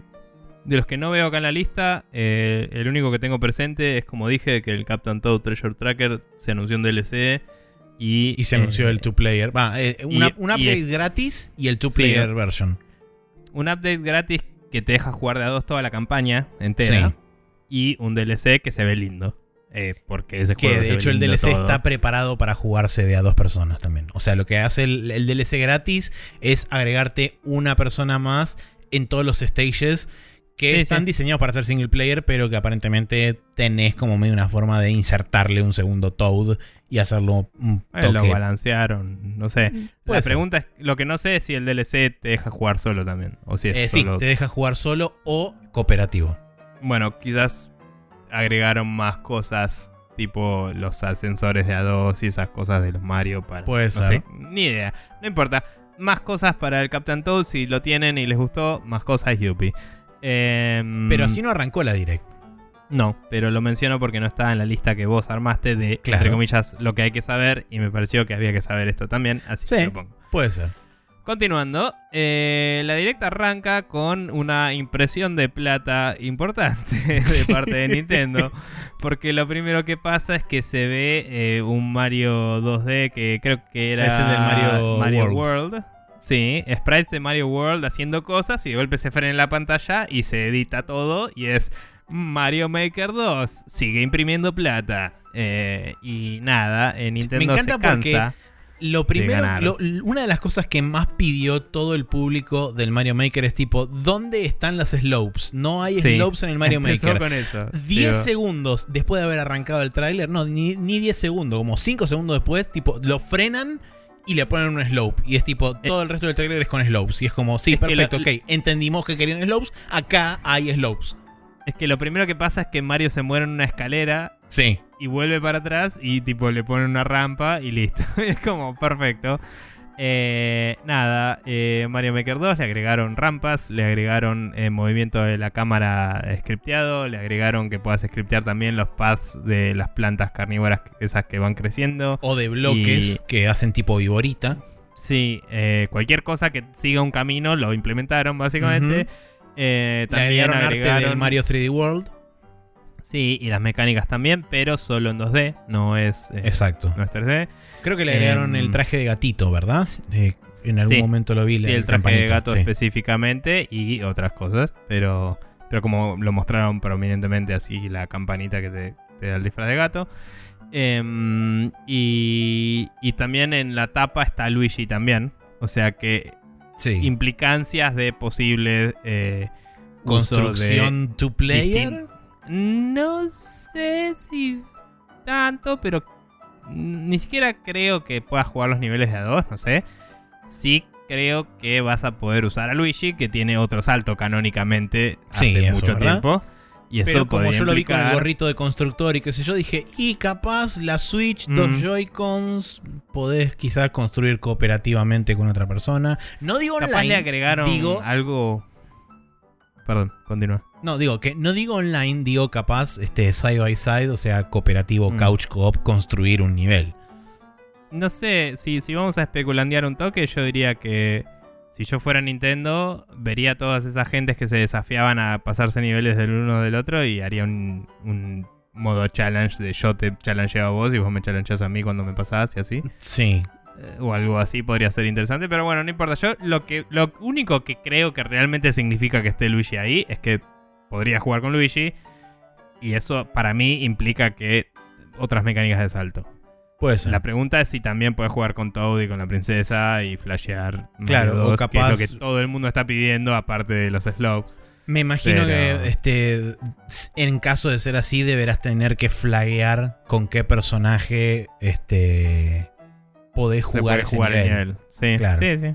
Eh, Pero bueno, y por nada, sería último, una, interesante. una de las últimas cosas que no me acuerdo dónde fue, si no, no sé si lo escuché o lo leí, pero aparentemente dentro de Mario Maker 2 también agregaron la posibilidad de hacer world, o worlds, o sea, vas a poder hacer cuatro niveles que estén atados, concatenados uno con otro, cuando terminas un nivel arranca otro y así. Un set de hasta cuatro niveles. Sí. Eh, eh, eso estaría bueno porque en el modo ese de... mm, ¿Cómo se llamaba? 100 El levels. Mario no me 100 acuerdo. Challenge o algo, Sí. o algo así. Eh, como que vos jugás niveles de todas personas distintas y por ahí estaría bueno que, que tengas esa posibilidad de que haya como una mini historia casi, ¿no? Como un, un Ujú. theme que se desarrolle. A mí me parece genial. Yo nunca terminé el nivel que estaba haciendo de Mario Maker eh, en la Wii U. Eh, pero yo estaba haciendo un nivel, como decían los de Idle Thumb, ¿no? Eh, yo estaba haciendo un Mario 1-1. Yo estaba haciendo mi nivel de Mario. No estaba haciendo un challenge horrible que te mata por todos lados. Estaba haciendo algo que fuera un lindo nivel de plataformero que te vaya enseñando eh, un leitmotiv y se fuera repitiendo y pasando. Entonces como que ibas subiendo y bajando y subiendo y bajando y cada vez que pasabas era un poquito más difícil y tenías que ir tuneando el salto y, esa era mi idea, hacer un nivel lindo y llenar toda la pantalla que pudiera. Quizás esa limitación de la pantalla, de que todo tiene que estar en un nivel, me llevaba a hacerlo de una forma que si tuviera cuatro niveles podría hacer cuatro niveles más tranquis y hacer algo copado. Eh, estaría bueno también que se pueda colaborar y armar como un Mario que sea, no sé, hacemos ocho mundos entre ocho personas, ponele. Claro. Y sacaste un Mario. No sé, sería re loco. Pero de cualquier forma, eh, eso es solo el primero de todos los juegos de la Direct. Y ya la gente estaba tirándole plata al monitor. Sí, junio de Así 2019. que, sí. Eh, que recuerden muy bien la fecha invierno eh, 2019 para el hemisferio sur, verano para el hemisferio norte. Nintendo se llena de plata. Sí, y nosotros bastante. nos vaciamos bastante de esa plata. Pero bueno. Eh, continuando. eh, Marvel Ultimate Alliance 3 de Black Order eh, sale también en verano de- del hemisferio norte. Em, se mostró gameplay, se ve como un Marvel Ultimate Alliance. Me convenció bastante porque yo jugué los X-Men Legends, jugué el X-Men Legends 2 específicamente y me gustó mucho. Y los Marvel Ultimate Alliance no los pude jugar porque cuando los quise jugar ya no estaban disponibles, básicamente. Em, y la verdad que escuché muy buenas cosas de ellos. Y, y sí, tengo la verdad que eh, habiéndolo visto después, este. Tiene, tiene pinta de ser interesante. No sé si tan interesante para mí como para comprármelo, pero Es Eh, arcadoso y, y Diablo-like, pero con muchos personajes. Y suele tener lindos combos de poderes. sí, igual me dio la impresión de que la cámara está como más, más cerca del personaje que, por ejemplo, en un Diablo. Es casi un tercera persona. O sea, la cámara está Em. un poquito más arriba de lo que normalmente está en los tercera persona clásicos, Sí. pero tiene, me da esa impresión. No sé si será un algo que puedes ajustar vos, si es algo que estaba tuneado para el tráiler, eh, para mostrar los personajes. Puede ser. Eh, a mí se me hace que vas a poder ajustar la lejanía de la cámara y es para que puedas ver la acción de cerca porque También. Disney dice en el contrato que se tienen que ver cool los personajes, ¿me entendés? O sea, eh, pero nada, yo eh, escuché muy buenas cosas de los Ultimate Alliance, todo lo que vi me gustó siempre y el X-Men Legends 2 lo recuerdo con mucho cariño y es como eso, pero con muchos más personajes, así que eh, le, tengo, le tengo ganas. Eh, si no jugaste o no jugaron el X-Men Legends 2, se los recomiendo. Tenías pelotudeces como que si armabas ciertos equipos, te daban bonuses. Entonces yo jugaba siempre con el equipo que creo que se llamaba eh, Demol- Demolition o algo así. Que era como jugar con Colossus, jugar con Juggernaut, Rogue y Wolverine. Y cualquiera de esos tres podía agarrarlo a Wolverine y revolearlo contra los enemigos. y, y directamente caías con las garras. Y, y como que tenían algunos poderes y cosas que combinaban súper bien.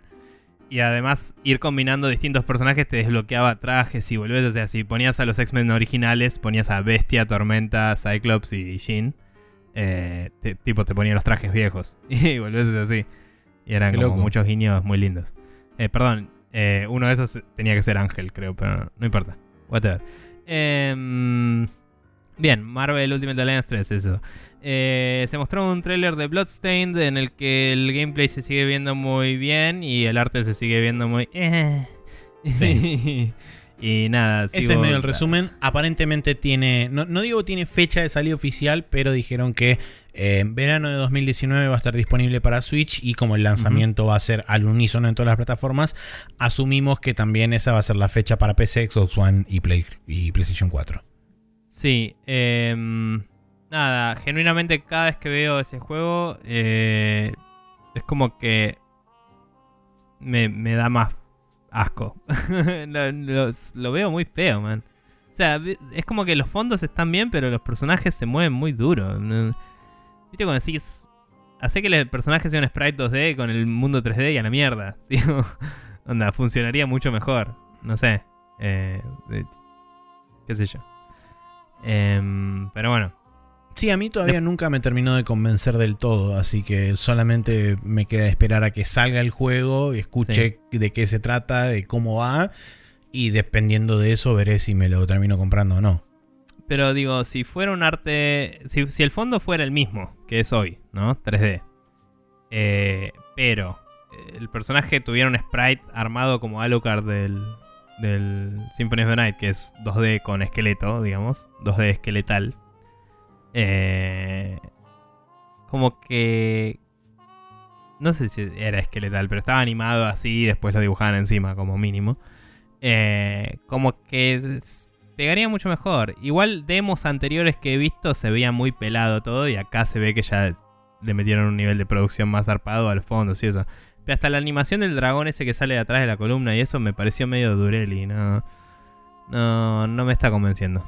Vamos a ver cómo está el gameplay, pero si las animaciones no acompañan la acción del juego, se ve, se siente, yo lo veo poco responsivo, ¿me entendés? Sí. Poco como trabado.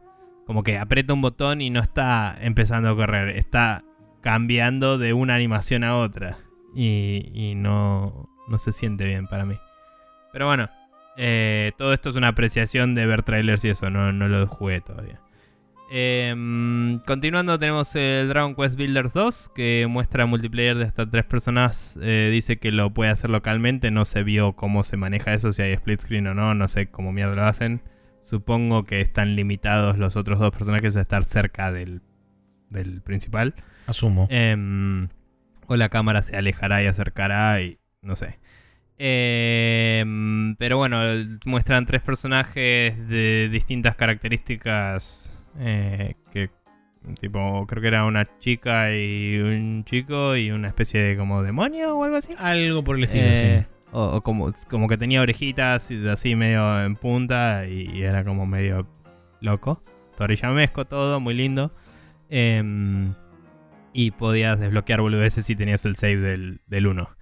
Eh, después de eso mostraron Fecha la 12 de versión... julio. Sí, 12 de julio. Eh, después de eso mostraron la versión S del Dragon Quest 11. Eh, Definitive Edition es. Y todo el título anterior. Exacto. Em, que tiene todo esto que listaste acá. Eh, soundtrack orquestal que en la PC se puede modear, pero no lo tenía el juego originalmente. Eh, voiceover japonés, sidequests nuevas y el modo de 8 bit que se había anunciado para la versión de 3DS está presente acá y lo puedes switchear de uno a otro. Sí, a voluntad. Em, eh, en realidad es de 16 bits, pero bueno, ah, es de por- 16, ok. Sí. Em, que honestamente se ve feo. o sea, Se ve como un, ju- un juego de 16 bits, qué sé yo, no sé. eh, se ve como un juego de 16 bits feo. No, hay juegos de 16 bits mucho más lindos que ese. Eh, no sé Por si eso la paleta. que- Capaz que por eso me parecía de 8. Mm, no sé, capaz. Eh, no sé si la paleta de colores que eligieron no es la de la SNES. Para eludir específicamente a, la- la- aludir específicamente a las SNES. Que la SNES, a pesar de que me parece una consola increíble y todo, tenía una paleta medio lavada de colores. Como que hay muchos juegos que no supieron aprovecharlo bien y se veían todos medio como monoto- monotonos, ¿viste? Medio. Como que no tenían mucho contraste. Es como que eh, está el Chrono Trigger y lo demás. y el Chrono Trigger supo hacer todo perfecto. Y hay muchos juegos que los ves y se ven como... eh, eh, no sé. eh, opiniones, no sé. Inclusive me parece que el Super Metroid, por ejemplo, comparado con los de Game Boy Advance, que está bien, salieron después, obviamente. Pero eh, el Super Metroid se ve todo muy... Muy igual, los tonos. No es como, uh, es lúgubre, es monotono. Y no sé. Pero bueno, de cualquier forma, está el modo 16 bits y lo puedes jugar así si te gusta. No entiendo por qué te gustaría. Sí, eh, y con respecto a eso, a, a los pocos días después de haber hecho el anuncio a través de la Nintendo Direct, Square Enix salió a decir que no está todavía decidido de si va a sacar este contenido extra en las otras plataformas o no. Eh, A lo cual yo automáticamente pensé, ¿por qué pagaría, por qué sacarías DLC para este juego a 20, 25 dólares si podés dentro de 6 meses o un año sacar la Definitive Edition esta en las otras plataformas y hacerle pagar a la gente 40 dólares? Em, sí. O, o podría ser un upgrade.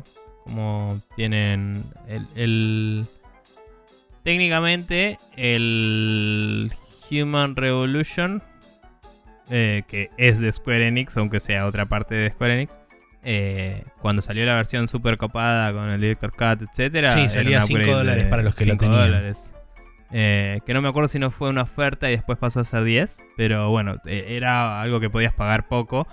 Lo mismo con el eh, Sleeping Dogs. Así que si hacen eso, yo esperaría que el precio no se fuera tan a la mierda como decís.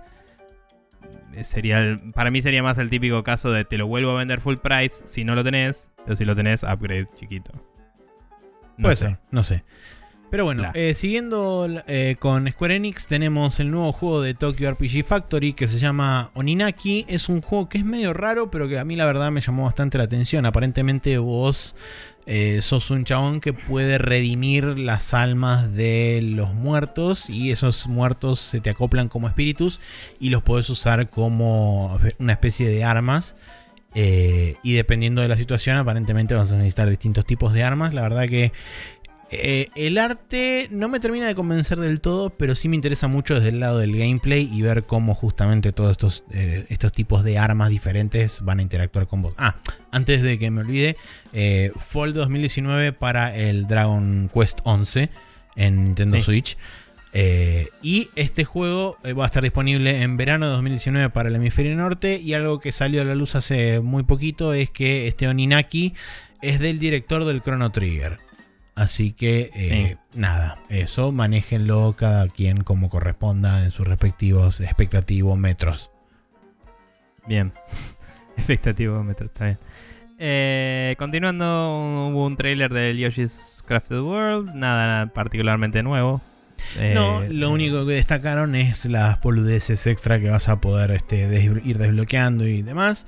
Y eh, que anunciaron, como bien anotaste acá que yo me había olvidado, una demo que está disponible a bajar ya desde el momento en que terminó la Nintendo Direct, que es el primer mundo, creo, si no, o, el o los primeros cuatro niveles del, del primer mundo o algo por el estilo.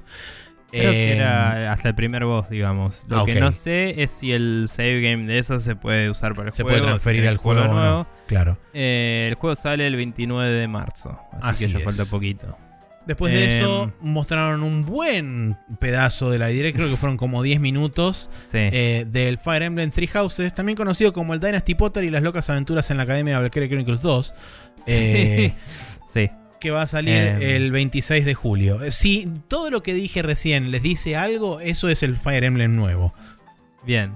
Si no, para los que no lo entendieron, hay eh, una escuela en un territorio neutral de tres reinos que no se termina de entender si alguno de los tres reinos es bueno o malo o si vos elegís uno de los tres o no, no importa. Estás en una escuela en un territorio neutral de esos tres reinos que es básicamente Hogwarts y hay tres escuelas y vos sos el maestro de aparentemente una de esas tres escuelas, pero en todos los trailers te vienen a hablar personajes de las tres escuelas, entonces no entendés cuál es la puta diferencia, no importa. Y eh, vos sos un eh, maestro de eh, soldados, básicamente, porque en estos lugares neutrales que se enseña el arte de La la, guerra. guerra, obviamente. Entonces, eh, alguien jugó al Valkyria Chronicles 2 y dijo, esta es la mía, y hizo eso. Eh, y, y también vio Harry Potter. Y mm, La parte de Dynasty viene de los Dynasty La- Warriors porque Sí. esencialmente es un Hay- Dynasty Warriors por turnos.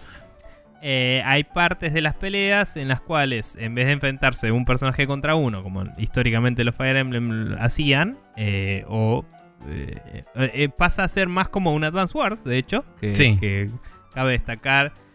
Antes dije la saga Wars, entre comillas. El Advance Wars fue el primero que hizo Intelligent Systems. Antes los hacía otra parte de Nintendo.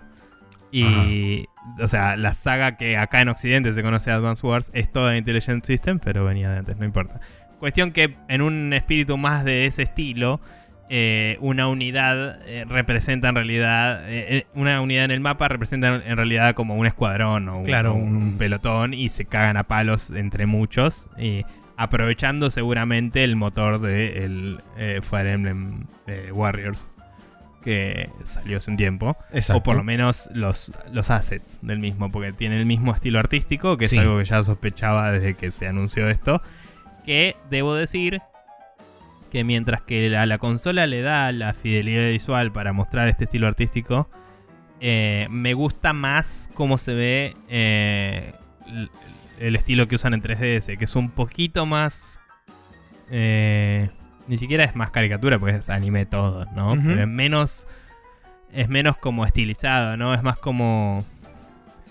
simplificado, por así decirlo. Como que los modelos 3D son más chibi y las partes en las que hablas uno a uno son un poco más... eh, dibujo y menos, eh, qué sé yo. No tienen las proporciones súper perfectas todos y eso, es más como eh, una interpretación artística, digamos, del asunto. Em, no sé, como que así lo veo medio lavado, por así decirlo, como que todos se ven parecidos en este. Eh, esa es la- lo que diría. Pero de cualquier forma se ve interesante y planeo jugarlo algún día. Así que nada, copado. 26 Y de julio la fecha de salida del Fire Emblem Three Houses. Confirmado voice acting en japonés. Sí. Eh, y después si se ve en el trailer en japonés, está bastante bueno, porque acá solo te muestran una partecita. Así que nada, aguante. Eh, Em, después de eso vino el Tetris 99 o Tetris 99 que en la, en la direct japonesa dijeron básicamente Tetris Battle Royale, se van Sí. todos a la mierda. Sí, eso Este, me hizo gracia. Nadie lo mencionó nunca, pero eh, yo te conté que, que Sí, yo también después la una vi la de- direct en japonés. Sí, me, me veo una directa en japonés para practicar y directamente los japoneses dijeron 91 99 players, one winner, Battle Royale, Tetris. Es como listo, ya está. No Oficialmente marketineado. nada. Oficialmente marketineado de esa forma. No sé por qué no lo hicieron en Occidente así. Eh, No, yo creo que hasta podrían haberlo tipo playado más con, no sé, como música épica, medio militar, cualquier cosa, y que después cambia a Tetris y que no sea nada que ver. Pero bueno, nada. Tetris 99. eh, como dije, lo estuve jugando, lo probaste en casa, ya Sí. salió, está disponible. Si, si estás suscrito a Nintendo Switch Online, Switch Online, Nintendo Switch Online, puedes jugar eh, todo lo que quieras. Y siempre hay gente jugando y está lleno de enfermitos y de, y de chinos mágicos y de eh, mucha gente jugando todo el tiempo. Y está bueno para pasar el rato. Em, algo que decía ayer, va, el viernes, es que un amigo me dijo, está bueno porque te machea rápido, qué sé yo. Y es tipo, sí, hay momentos donde te machea al toque y ya está. Hay momentos donde tarda como 30 segundos. Y viniendo de otros Battle Royale, está bien que es una comparación estúpida de por sí, ¿no?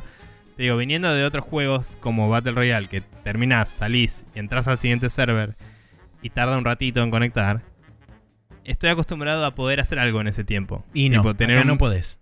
tener un menú para recorrer, algo. Y acá es como que no te dan hints, no te muestran ni siquiera trivia de la historia del Tetris, ¿me entendés? Y no podés jugar al Tetris mientras se carga. Que me parece medio pelotudo.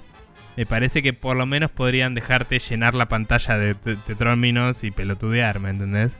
O sea, es la única crítica real que tengo del juego. Porque no me jode ni siquiera que no haya un modo práctica, porque es como, no, está bien, el juego es este.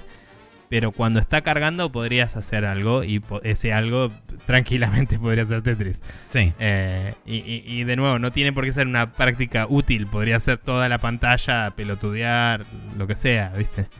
Eh, o girar una piecita, no, no me importa. Pero, pero bueno, nada, está muy bueno, muy divertido y eh, no especifiqué, pero vean algún video de cómo funciona porque es muy loco. Sí. Em, Eh, después de eso tenemos un, un nuevo tráiler del Demon Ex Machina, eh, para el cual también anunciaron una demo que yo me la bajé. eh, sí, que es verdad que también jugué esa demo, me olvidé, sí. pero la voy a comentar la semana que viene. Este, ¿No? no, la ¿No lo comento la semana que viene un poco más en detalle. Eh, Bueno, ¿te gustó al menos? Sí, sí, la demo me, me gustó. Tiene similaridades con otras cosas que he jugado este, previamente. Por eso quiero tener, digamos, un, un tiempo prudencial para poder explayarme sobre eso. Eh, verano de 2019, o sea, nuestro invierno, es la fecha de salida que tiene Demon Ex Máquina. Eh, pulgar para arriba. Y después de eso vino algo con lo que yo absolutamente perdí todo tipo de razón y sentido de la lógica y la cordura porque no entendía qué poronga estaba pasando. Primero pensé que era otro Xenoblade, después pensé que era la secuela del Xenoblade de Wii U, después este, aparecieron gente que estaba peleando a velocidad muy alta y dije, ¿qué es esto? Esto no es un Xenoblade. Y después este, empezaron a aparecer nombres de gente y me volví más loco todavía. Yo cuando empezó y vi solo el diseño de personajes eh, y estaban hablando y había como un monstruo así re loco eh, que no era particularmente interdimensional, pero era medio como digital loco, así de otro, de otro mundo, otherworldly, digamos. En ese momento flashé que era un, un Shin Megami Tensei. Que te lo dije, te estaba escribiendo mientras. Sí. Y, y después, inmediatamente, cuando empieza la acción, dije, no, es un Shin Megami Tensei. y, y- y, o sea, cuando, cuando veo que sumonean a sus bichos propios, eh, todavía podía ser. pero cuando no entró en una instancia de batalla, dije, bueno, no es. Eh, es como, y es después cuando- No es. Claro. No es. no, no, no. Y después cuando inmediatamente empiezan a pelear, dije, esto es un juego de Platinum Games, claramente. Y después, eh, cuando apareció tipo el director, toda la bola, te dije, ahí tenés, bla, bla, bla, fútbol de primera. Y, y Exacto, sí, y así Em, es como concluye la historia. Pero bueno, eh, Sí. yo no estaba entendiendo absolutamente nada. De repente aparece Supervisor Hideki Kamiya. Eh, Sí. Aparentemente, los diseños de personajes los hizo el chabón que hizo DNA, Video Game, este, no, Video Girl AI. Eh, que es Katsura, creo, el, el dibujante. No, no- no me Me acuerdo suena. el nombre del chabón, pero es Katsura el apellido. Eh, Sí, me, me suena que era él, no, me- no me acuerdo. y este es el, de, el, el, entre comillas, debut como director del, del director del Nier Automata, el co-director de Nier Automata, por lo menos de la parte de Platinum, que es este Takashi Taura. Eh, porque digo también, este, entre comillas, direct- eh, debut, porque también trabajó en el juego multiplayer de Platinum que eh, se llamaba Anarchy Reigns. Em, Pero bueno, la cuestión es que este juego se llama Astral Chain. Es medio como una ciudad ciber- ciberpunkoide en el futuro, donde vos sos un escuadrón de policía especial que se dedica a matar demonios intergalácticos que spawnean en la ciudad. Eh, con Eh, una suerte de personaje que vos tenés acoplado a vos que se llaman los Legion. eh, que no entendí del Sí. todo si vos podés tener varios, porque hay uno que es como un perro barra lobo, hay otro que es medio humanoide, o si es el mismo que se transforma. Eso es lo que no terminé de entender. ¿Que por ahí son varios o es uno solo que se transforma en diferentes cosas? Yo interpreto que. O sea, podría ser uno que cambia de forma, pero yo interpreto que es medio como las blades del Xenoblade. Puede ser. eh, que tenés. Te equipas uno y usas ese. Y, y después, si no, cambias a otro. Em, y nada, cabe destacar que están atados a vos por una cadena que es medio como una esposa de policía, pero larga y medio. de energía lumínica loca. Sí, pero no es astral. Cabe No. destacar. Eh, No sabemos, capaz que. ¿Eh? Oh, no sé. eh. Em, y nada, sí eh, me pareció loco que. O sea, cuando vi de, eh, que estaba el chabón de Nier Automata y Platinum y toda la bola, de golpe es como que ves el resto del trailer y decís, sí, esa animación la conozco y esa también. Sí. Y esa también. Y es como está el perro del. del está el perro de Raiden en el. En el. Eh, Revengeance. Y hay animaciones de 2B. Eh, Que de hecho el perro de, Raiden es la pantera de Bayonetta, o sea, es todo lo mismo. Bueno, no jugué Bayonetta, pero tiene sentido. Eh, pero es como que. eh, eh, Sí, me podés agarró el empezar a efecto- trazar paralelismos. Me agarró el efecto, eh, digamos, eh, el efecto cinemática de BioWare o, o, Sí. o en el Witcher 3 cuando pasan tipo cosas de Witcher 2 de, de- que, que son iguales y, y Sí, todo sí, eso. sí, sí. Ti- Tiene como lugares Pero- donde vos empezás a ver las cosas en común. Pero bueno, Sí. eh, algo que me pareció muy interesante es que aparentemente vos podés manejar tanto al personaje humano como al personaje este, este loco místico que se sumonea, como una combinación de los dos. Entonces, este, eso me parece interesante. Y por otro lado, una de las cosas que ya, este, digamos, eh, oficializaron es que es un juego single player eh, donde vos vas a poder elegir jugar tanto como chabón o como mina y el que no elijas va a ser medio como tu compañero. eh, Sí, porque son como hermanos los chabones y va, va a ser tu compañero en la historia porque son dos novatos que entran a esta fuerza especial policial loca mística. Eh, el juego sale el 30 de octubre. eh, es un juego que nadie tenía ni la más puta idea que ya desarrollándolo Platinum y de repente tipo, toma, ¡pum! En 7 meses sale este juego. Anda la mierda. Eh, y bueno, y después, eh, como si no fuera suficiente con esto, apareció Koizumi. eh, A, a todo esto, Koizumi fue el que iba intersectando, presentando diferentes cosas. Y Mm. apareció y dijo la clásica One More Thing.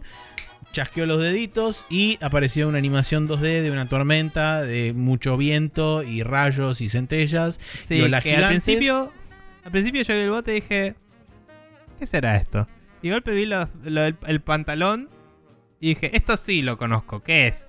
Y de golpe veo el... el- no, eh, vi algo más antes. Vi la silueta de lejos y después vi el pantalón y dije, esto es el Zelda Link's Awakening. no me jodan. Y, y de golpe estaba Link tirando la soguita y toda la bola. Y era Link's Awakening.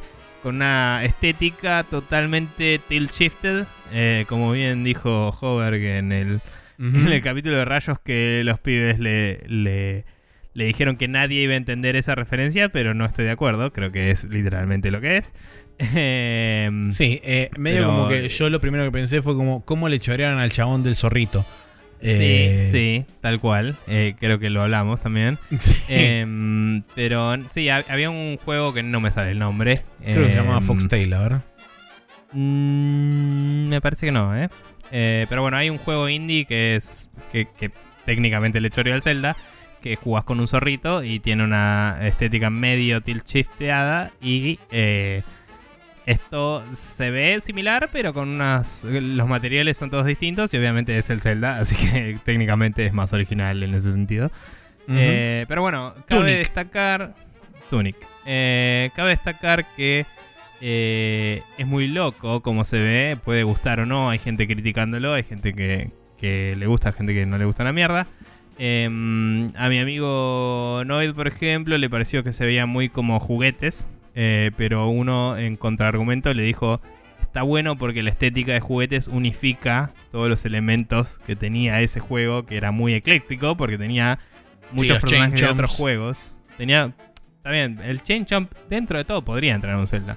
Pero tenía muchos personajes de otros juegos. Estaban Mario y Luigi dentro del juego que no se mostraron en el tráiler, pero tiene que, tienen que estar porque estaban en el juego. Y sí. Y, mm, y había personajes medio como, como de, de- de diversos juegos de Nintendo. Y no sé si no había como referencias medio border a juegos que no eran de Nintendo. Onda, de, de personajes casi iguales, ¿no? Claro. Entonces como que al hacer una estética nueva que los unifique, garpa. Y es como, sí, tal vez es un buen argumento. Al principio me chocó un poco, pero lo vi y dije, esto va a estar lindo jugarlo en la Switch y verlo en la pantallita o verlo en la pantalla grande también, ¿no? Pero digo, es una linda estética que explota bien la consola y, y me parece que va a estar copado. Ese juego es muy halagado hoy por ser precursor a muchas de las cosas que después se conocieron como Legend of Zelda, ¿no? Fue el primer juego de todos en hacer la estructura de em, lo que después hicieran el,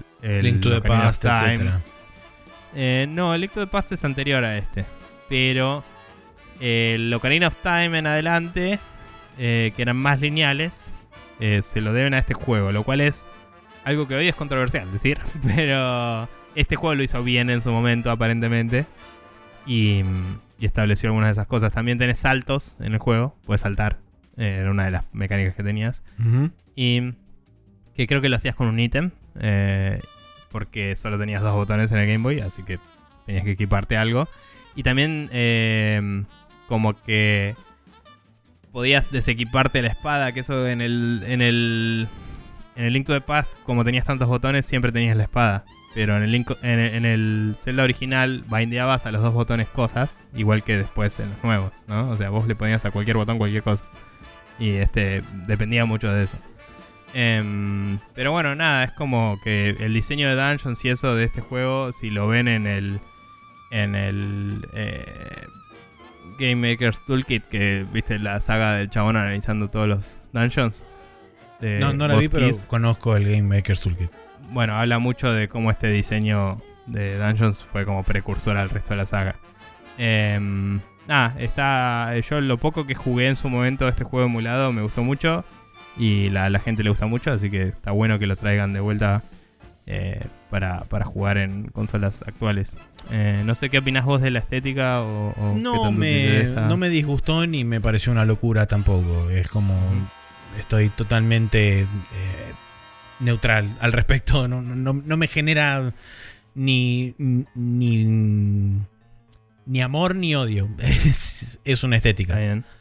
¿Y Eh, te- lo jugarías? O... por ahí sí. Eh, No me vuelve súper loco tampoco la idea. O sea, creo que tendría que jugar un par de juegos de Zelda anteriores eh, a Mm. este, como por ejemplo el Link to the Past es uno. Em, Claro, vos no lo jugaste. que no lo jugué todavía. Eh, pero, pero bueno, sí, o sea, por ahí no lo jugaré en el exactamente mismo instante que sale, pero eventualmente sí me interesaría este, jugarlo. Por ahora perdón. Sé que No, te da un poco decir- de, de- de paja eh, jugar portátil, pero yo te prestaría la 3DS para que juegues el Link Between Worlds, que es increíble. Si querés. Y también tengo ahí el Link, el, el Link to the Past también. Pero bueno. Eh, bueno, como iba a decir, el Link's Awakening tiene por ahora un genérico 2019. Seguramente durante la E3 o algún momento similar, quizás den más detalles al respecto. Pero tiene toda la pinta de ser un juego que sale este año y es uno de los juegos por ahí grandes de este año. No mencionaron nada de Pokémon, no mencionaron nada de Animal Crossing, que son dos juegos, digamos, que pueden ser fundamentales para Nintendo durante este año. Eh, Aparentemente, según eh, una persona que ahora no me acuerdo quién es, pero que fue. eh, ah, el mismo que había filtrado buena parte de esta direct. Que había dicho: Sí. sale el Mario Maker 2, van a anunciar. Eh, ese mismo chabón dijo dos o tres días después de la direct que noticias sobre el Pokémon de Switch vienen próximamente. Así que, eh, digamos, como que eso paren- aparentemente sería lo más seguro eh, con respecto a Animal Crossing versus Pokémon. Digamos Eh, que Animal Crossing y Pokémon son juegos que querés más en el- lo que es la ventana de fin de año sí. para Holidays. Bueno, históricamente el Pokémon Zelda- siempre salió en noviembre, así que tiene sentido. Sí. El, el Zelda quizás es algo más. em, como que o aprovechás algún aniversario de algún Zelda anterior. Tipo, no sé cuándo es el aniversario de, del Link's Awakening, pero ponele. O. eh, o del Zelda original o lo que sea. O lo sacás, ponele que en octubre para que esté en el Black Friday y que no le compita directamente al Pokémon después. Eh, tampoco, a pesar de que es un juego hecho de cero y todo y que capaz que le agregaron mil cosas, tampoco es un juego tan fuerte comparado con eh, el Odyssey o el, o el Breath of the Wild o lo que va a ser un Nintendo, un, un- un Pokémon de consola, digamos. Eh, es como que no es, no es el slot del prime time, digamos, no, no debería Sí, estar sí. este en las holidays, debería estar un poco antes, me parece. Pero capaz que sacan los tres y es como compren solo cosas de Nintendo. y, y listo, qué sé yo. Pero, bueno, eso fue un pantallazo sobre lo que fue la Nintendo Direct de febrero de 2019. Eh, muchas cosas sobre las cuales estar atento y expectante al respecto. Eh, para la gente por ahí como yo que hace un rato que no juega a la Switch, eh, es como revitalizante ver que todavía hay bastantes cosas para poder Sí. disfrutar en la consola. De hecho, después de haber hablado del Astral Chain, dijeron Bayonetta 3 sigue viniendo, no se preocupen, no explotó nada, eh, pero no lo vamos a mostrar ahora, porque somos unos chotos. Eh, Em, no sé si eso implicará algo más allá de, de eso, pero algo que es destacable es que absolutamente todos los juegos que se hablaron en esta direct salen este año, sí, eh, que son una banda. O sea, se habló de más juegos de los que hablamos. En la de Japón se habló de algunos más que son solo salen allá y del, del Dragon's Dogma también. Es eh, verdad. porque en Japón es un poco más importante.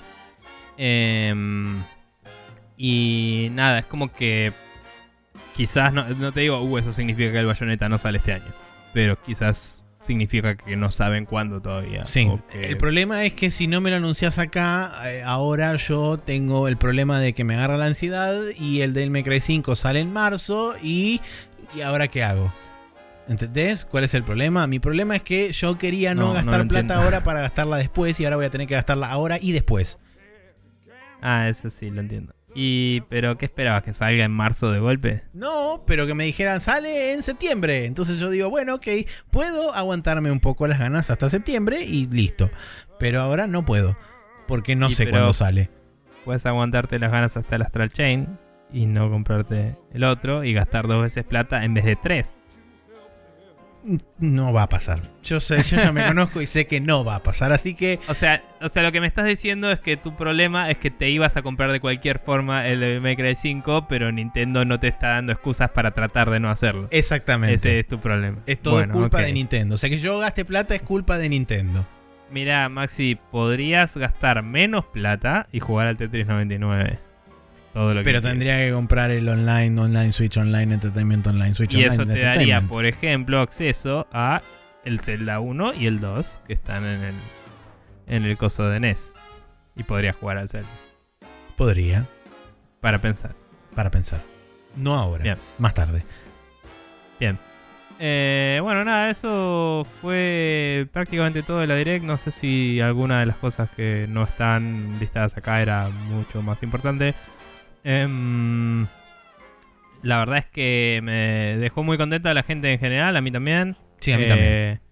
Y como que fue bastante inmediato el agarrar la Switch y empezar a bajar el Tetris y comprar el, el- y comprarme yo particularmente el el Captain Toad que lo estuve disfrutando y el y el Wargroup me lo compré porque el fin de me iba y Claro. quería jugar eso y, y la estoy pasando muy bien de nuevo con la Switch que igual que vos la tenía medio ahí al pedo últimamente. Eh, las tres consolas las tengo medio al pedo últimamente, pero cuando viene alguien prendo la Xbox. Pero la Switch no la estaba prendiendo tanto porque es más para jugar con gente que no juega tantos juegos, quizás. Es como que más la, la- la consola que prendes cuando viene...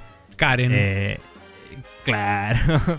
cuando, no, cuando viene alguien que quiere jugar al Mario Kart, ¿no? Cuando viene eh, Mati o vos que quieren ver qué tan bien diseñado está un juego y, y nos ponemos a jugar, tipo el, el último shooter o, o este juego que salió en el Game Pass o lo que sea, tipo que es más una cuestión de análisis de juego. ¿no? claro. Eh, pero bueno, nada, esos son casos de uso míos, no importa. Em, pero bueno, nada, es lindo, es lindo ver que la consola tiene todavía bastante por delante. Em, cerramos acá con este tema y nos vamos al Special Move, donde vamos a recomendar un par de boludeces y nos vamos a la mierda.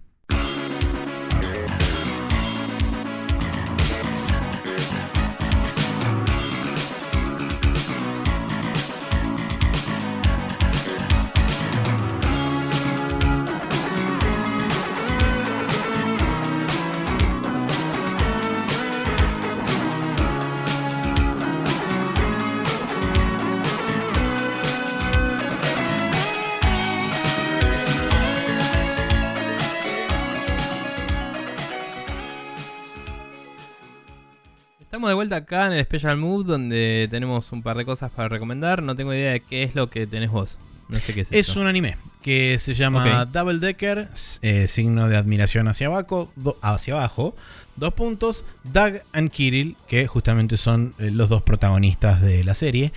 Eh, para sintetizarlo bastante, les voy a decir, imagínense la siguiente situación. Arma mortal más Japón más Ajá. comedia más ciencia ficción igual esta serie. Eh, eso es básicamente todo lo que tienen que saber. Eh, en esencia se trata de un escuadrón especial, en este caso de la policía de esta ciudad, eh, que se dedican a investigar crímenes basados en una droga especial que se llama Anthem, que lo que hace es como exacerbar las capacidades humanas y las personas entran en, lo que ellos llaman overdrive y eso hace que la gente se vuelva como superhumana en cuanto a fuerza, habilidades, este, velocidad y demás.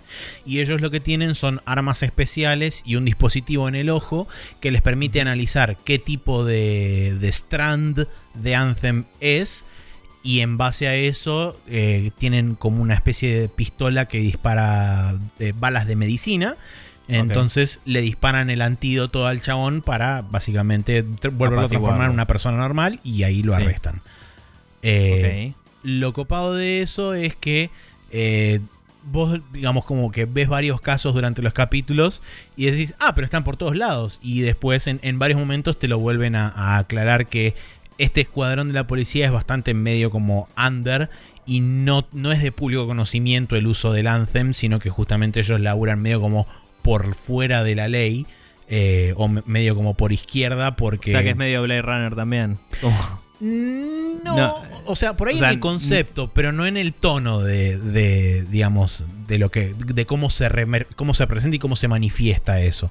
Porque, de nuevo, es como una buddy cop, es, una serie de buddy cops, o sea, son dos chabones, estos dos chabones. De hecho, eh, Double Decker es el sistema que utilizan, que es dos, per- dos compañeros que van constantemente juntos, justamente para poder uno cubrir al otro. Y, y hay mucha comedia. eh, el el en- sistema de compañeros nunca falla, como decían así. eh, sí, sí, sí.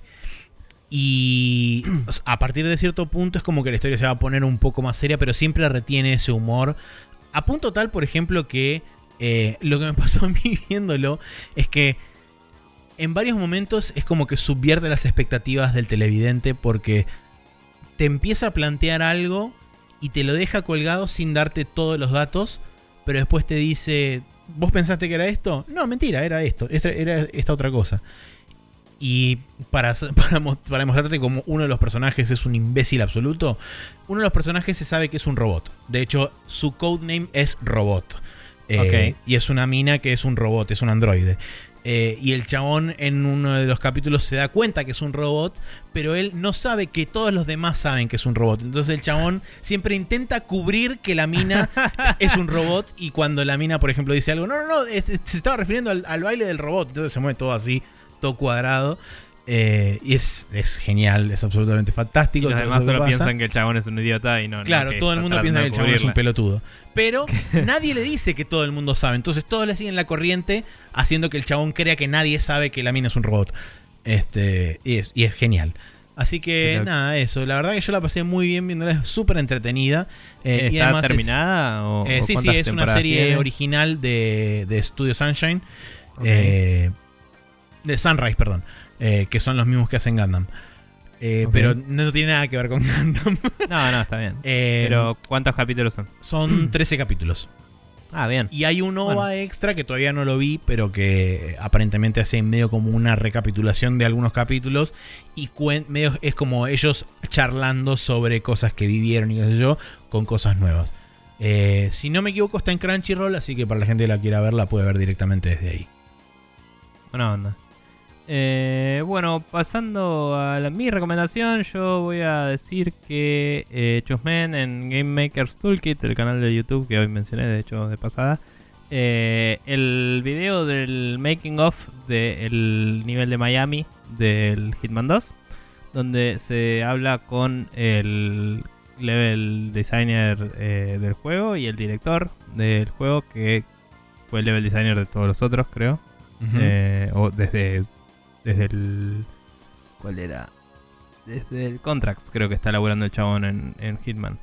Em, perdón, no sé si es director del juego, pero tiene una, una posición de designer bastante alta en el juego. Y, y es el que viste en alguna entrevista siempre, el que hablaban de la valija y eso, el pelado ese, ese. Sí. Eh, entonces está ese y otro chabón hablando sobre el proceso de cómo diseñan eh, en una, entrevista. Claro, en una entrevista con el de Game Maker Toolkit, básicamente. Em, editado de forma más documentalosa, pero es como que el chabón le hacía preguntas y los otros contestaban y, mostraban un poco su proceso y cómo iteraban sobre eso. Entonces empezaban con. Eh, Seguramente hacen un greyboxing, viendo cómo pueden armar estructuras y qué sé yo. Y no, o sea, eh, empiezan con un concepto, tipo, decían, bueno, eh, el de carreras era uno que habíamos pensado antes y no lo pudimos hacer y decía que estaba bueno porque todos los juegos de carrera siempre estás adentro del auto, pero acá es como que puedes ver todo lo que es anexo. claro, todo lo que rodea a, la pista. claro, todo lo que es la, el evento, digamos. Y también es como que la, la pista divide el mapa en dos, lo cual trajo unos desafíos y fue una muy mala idea, dicen. Eh, y no se lo recomiendo a nadie y todo así. Y como que te cuenta todo eso. Y lo, dice, pensamos el evento y después lo primero que pensamos es qué es todo lo que puede salir mal y cómo, cómo eh, el 47 puede hacer que eso pase.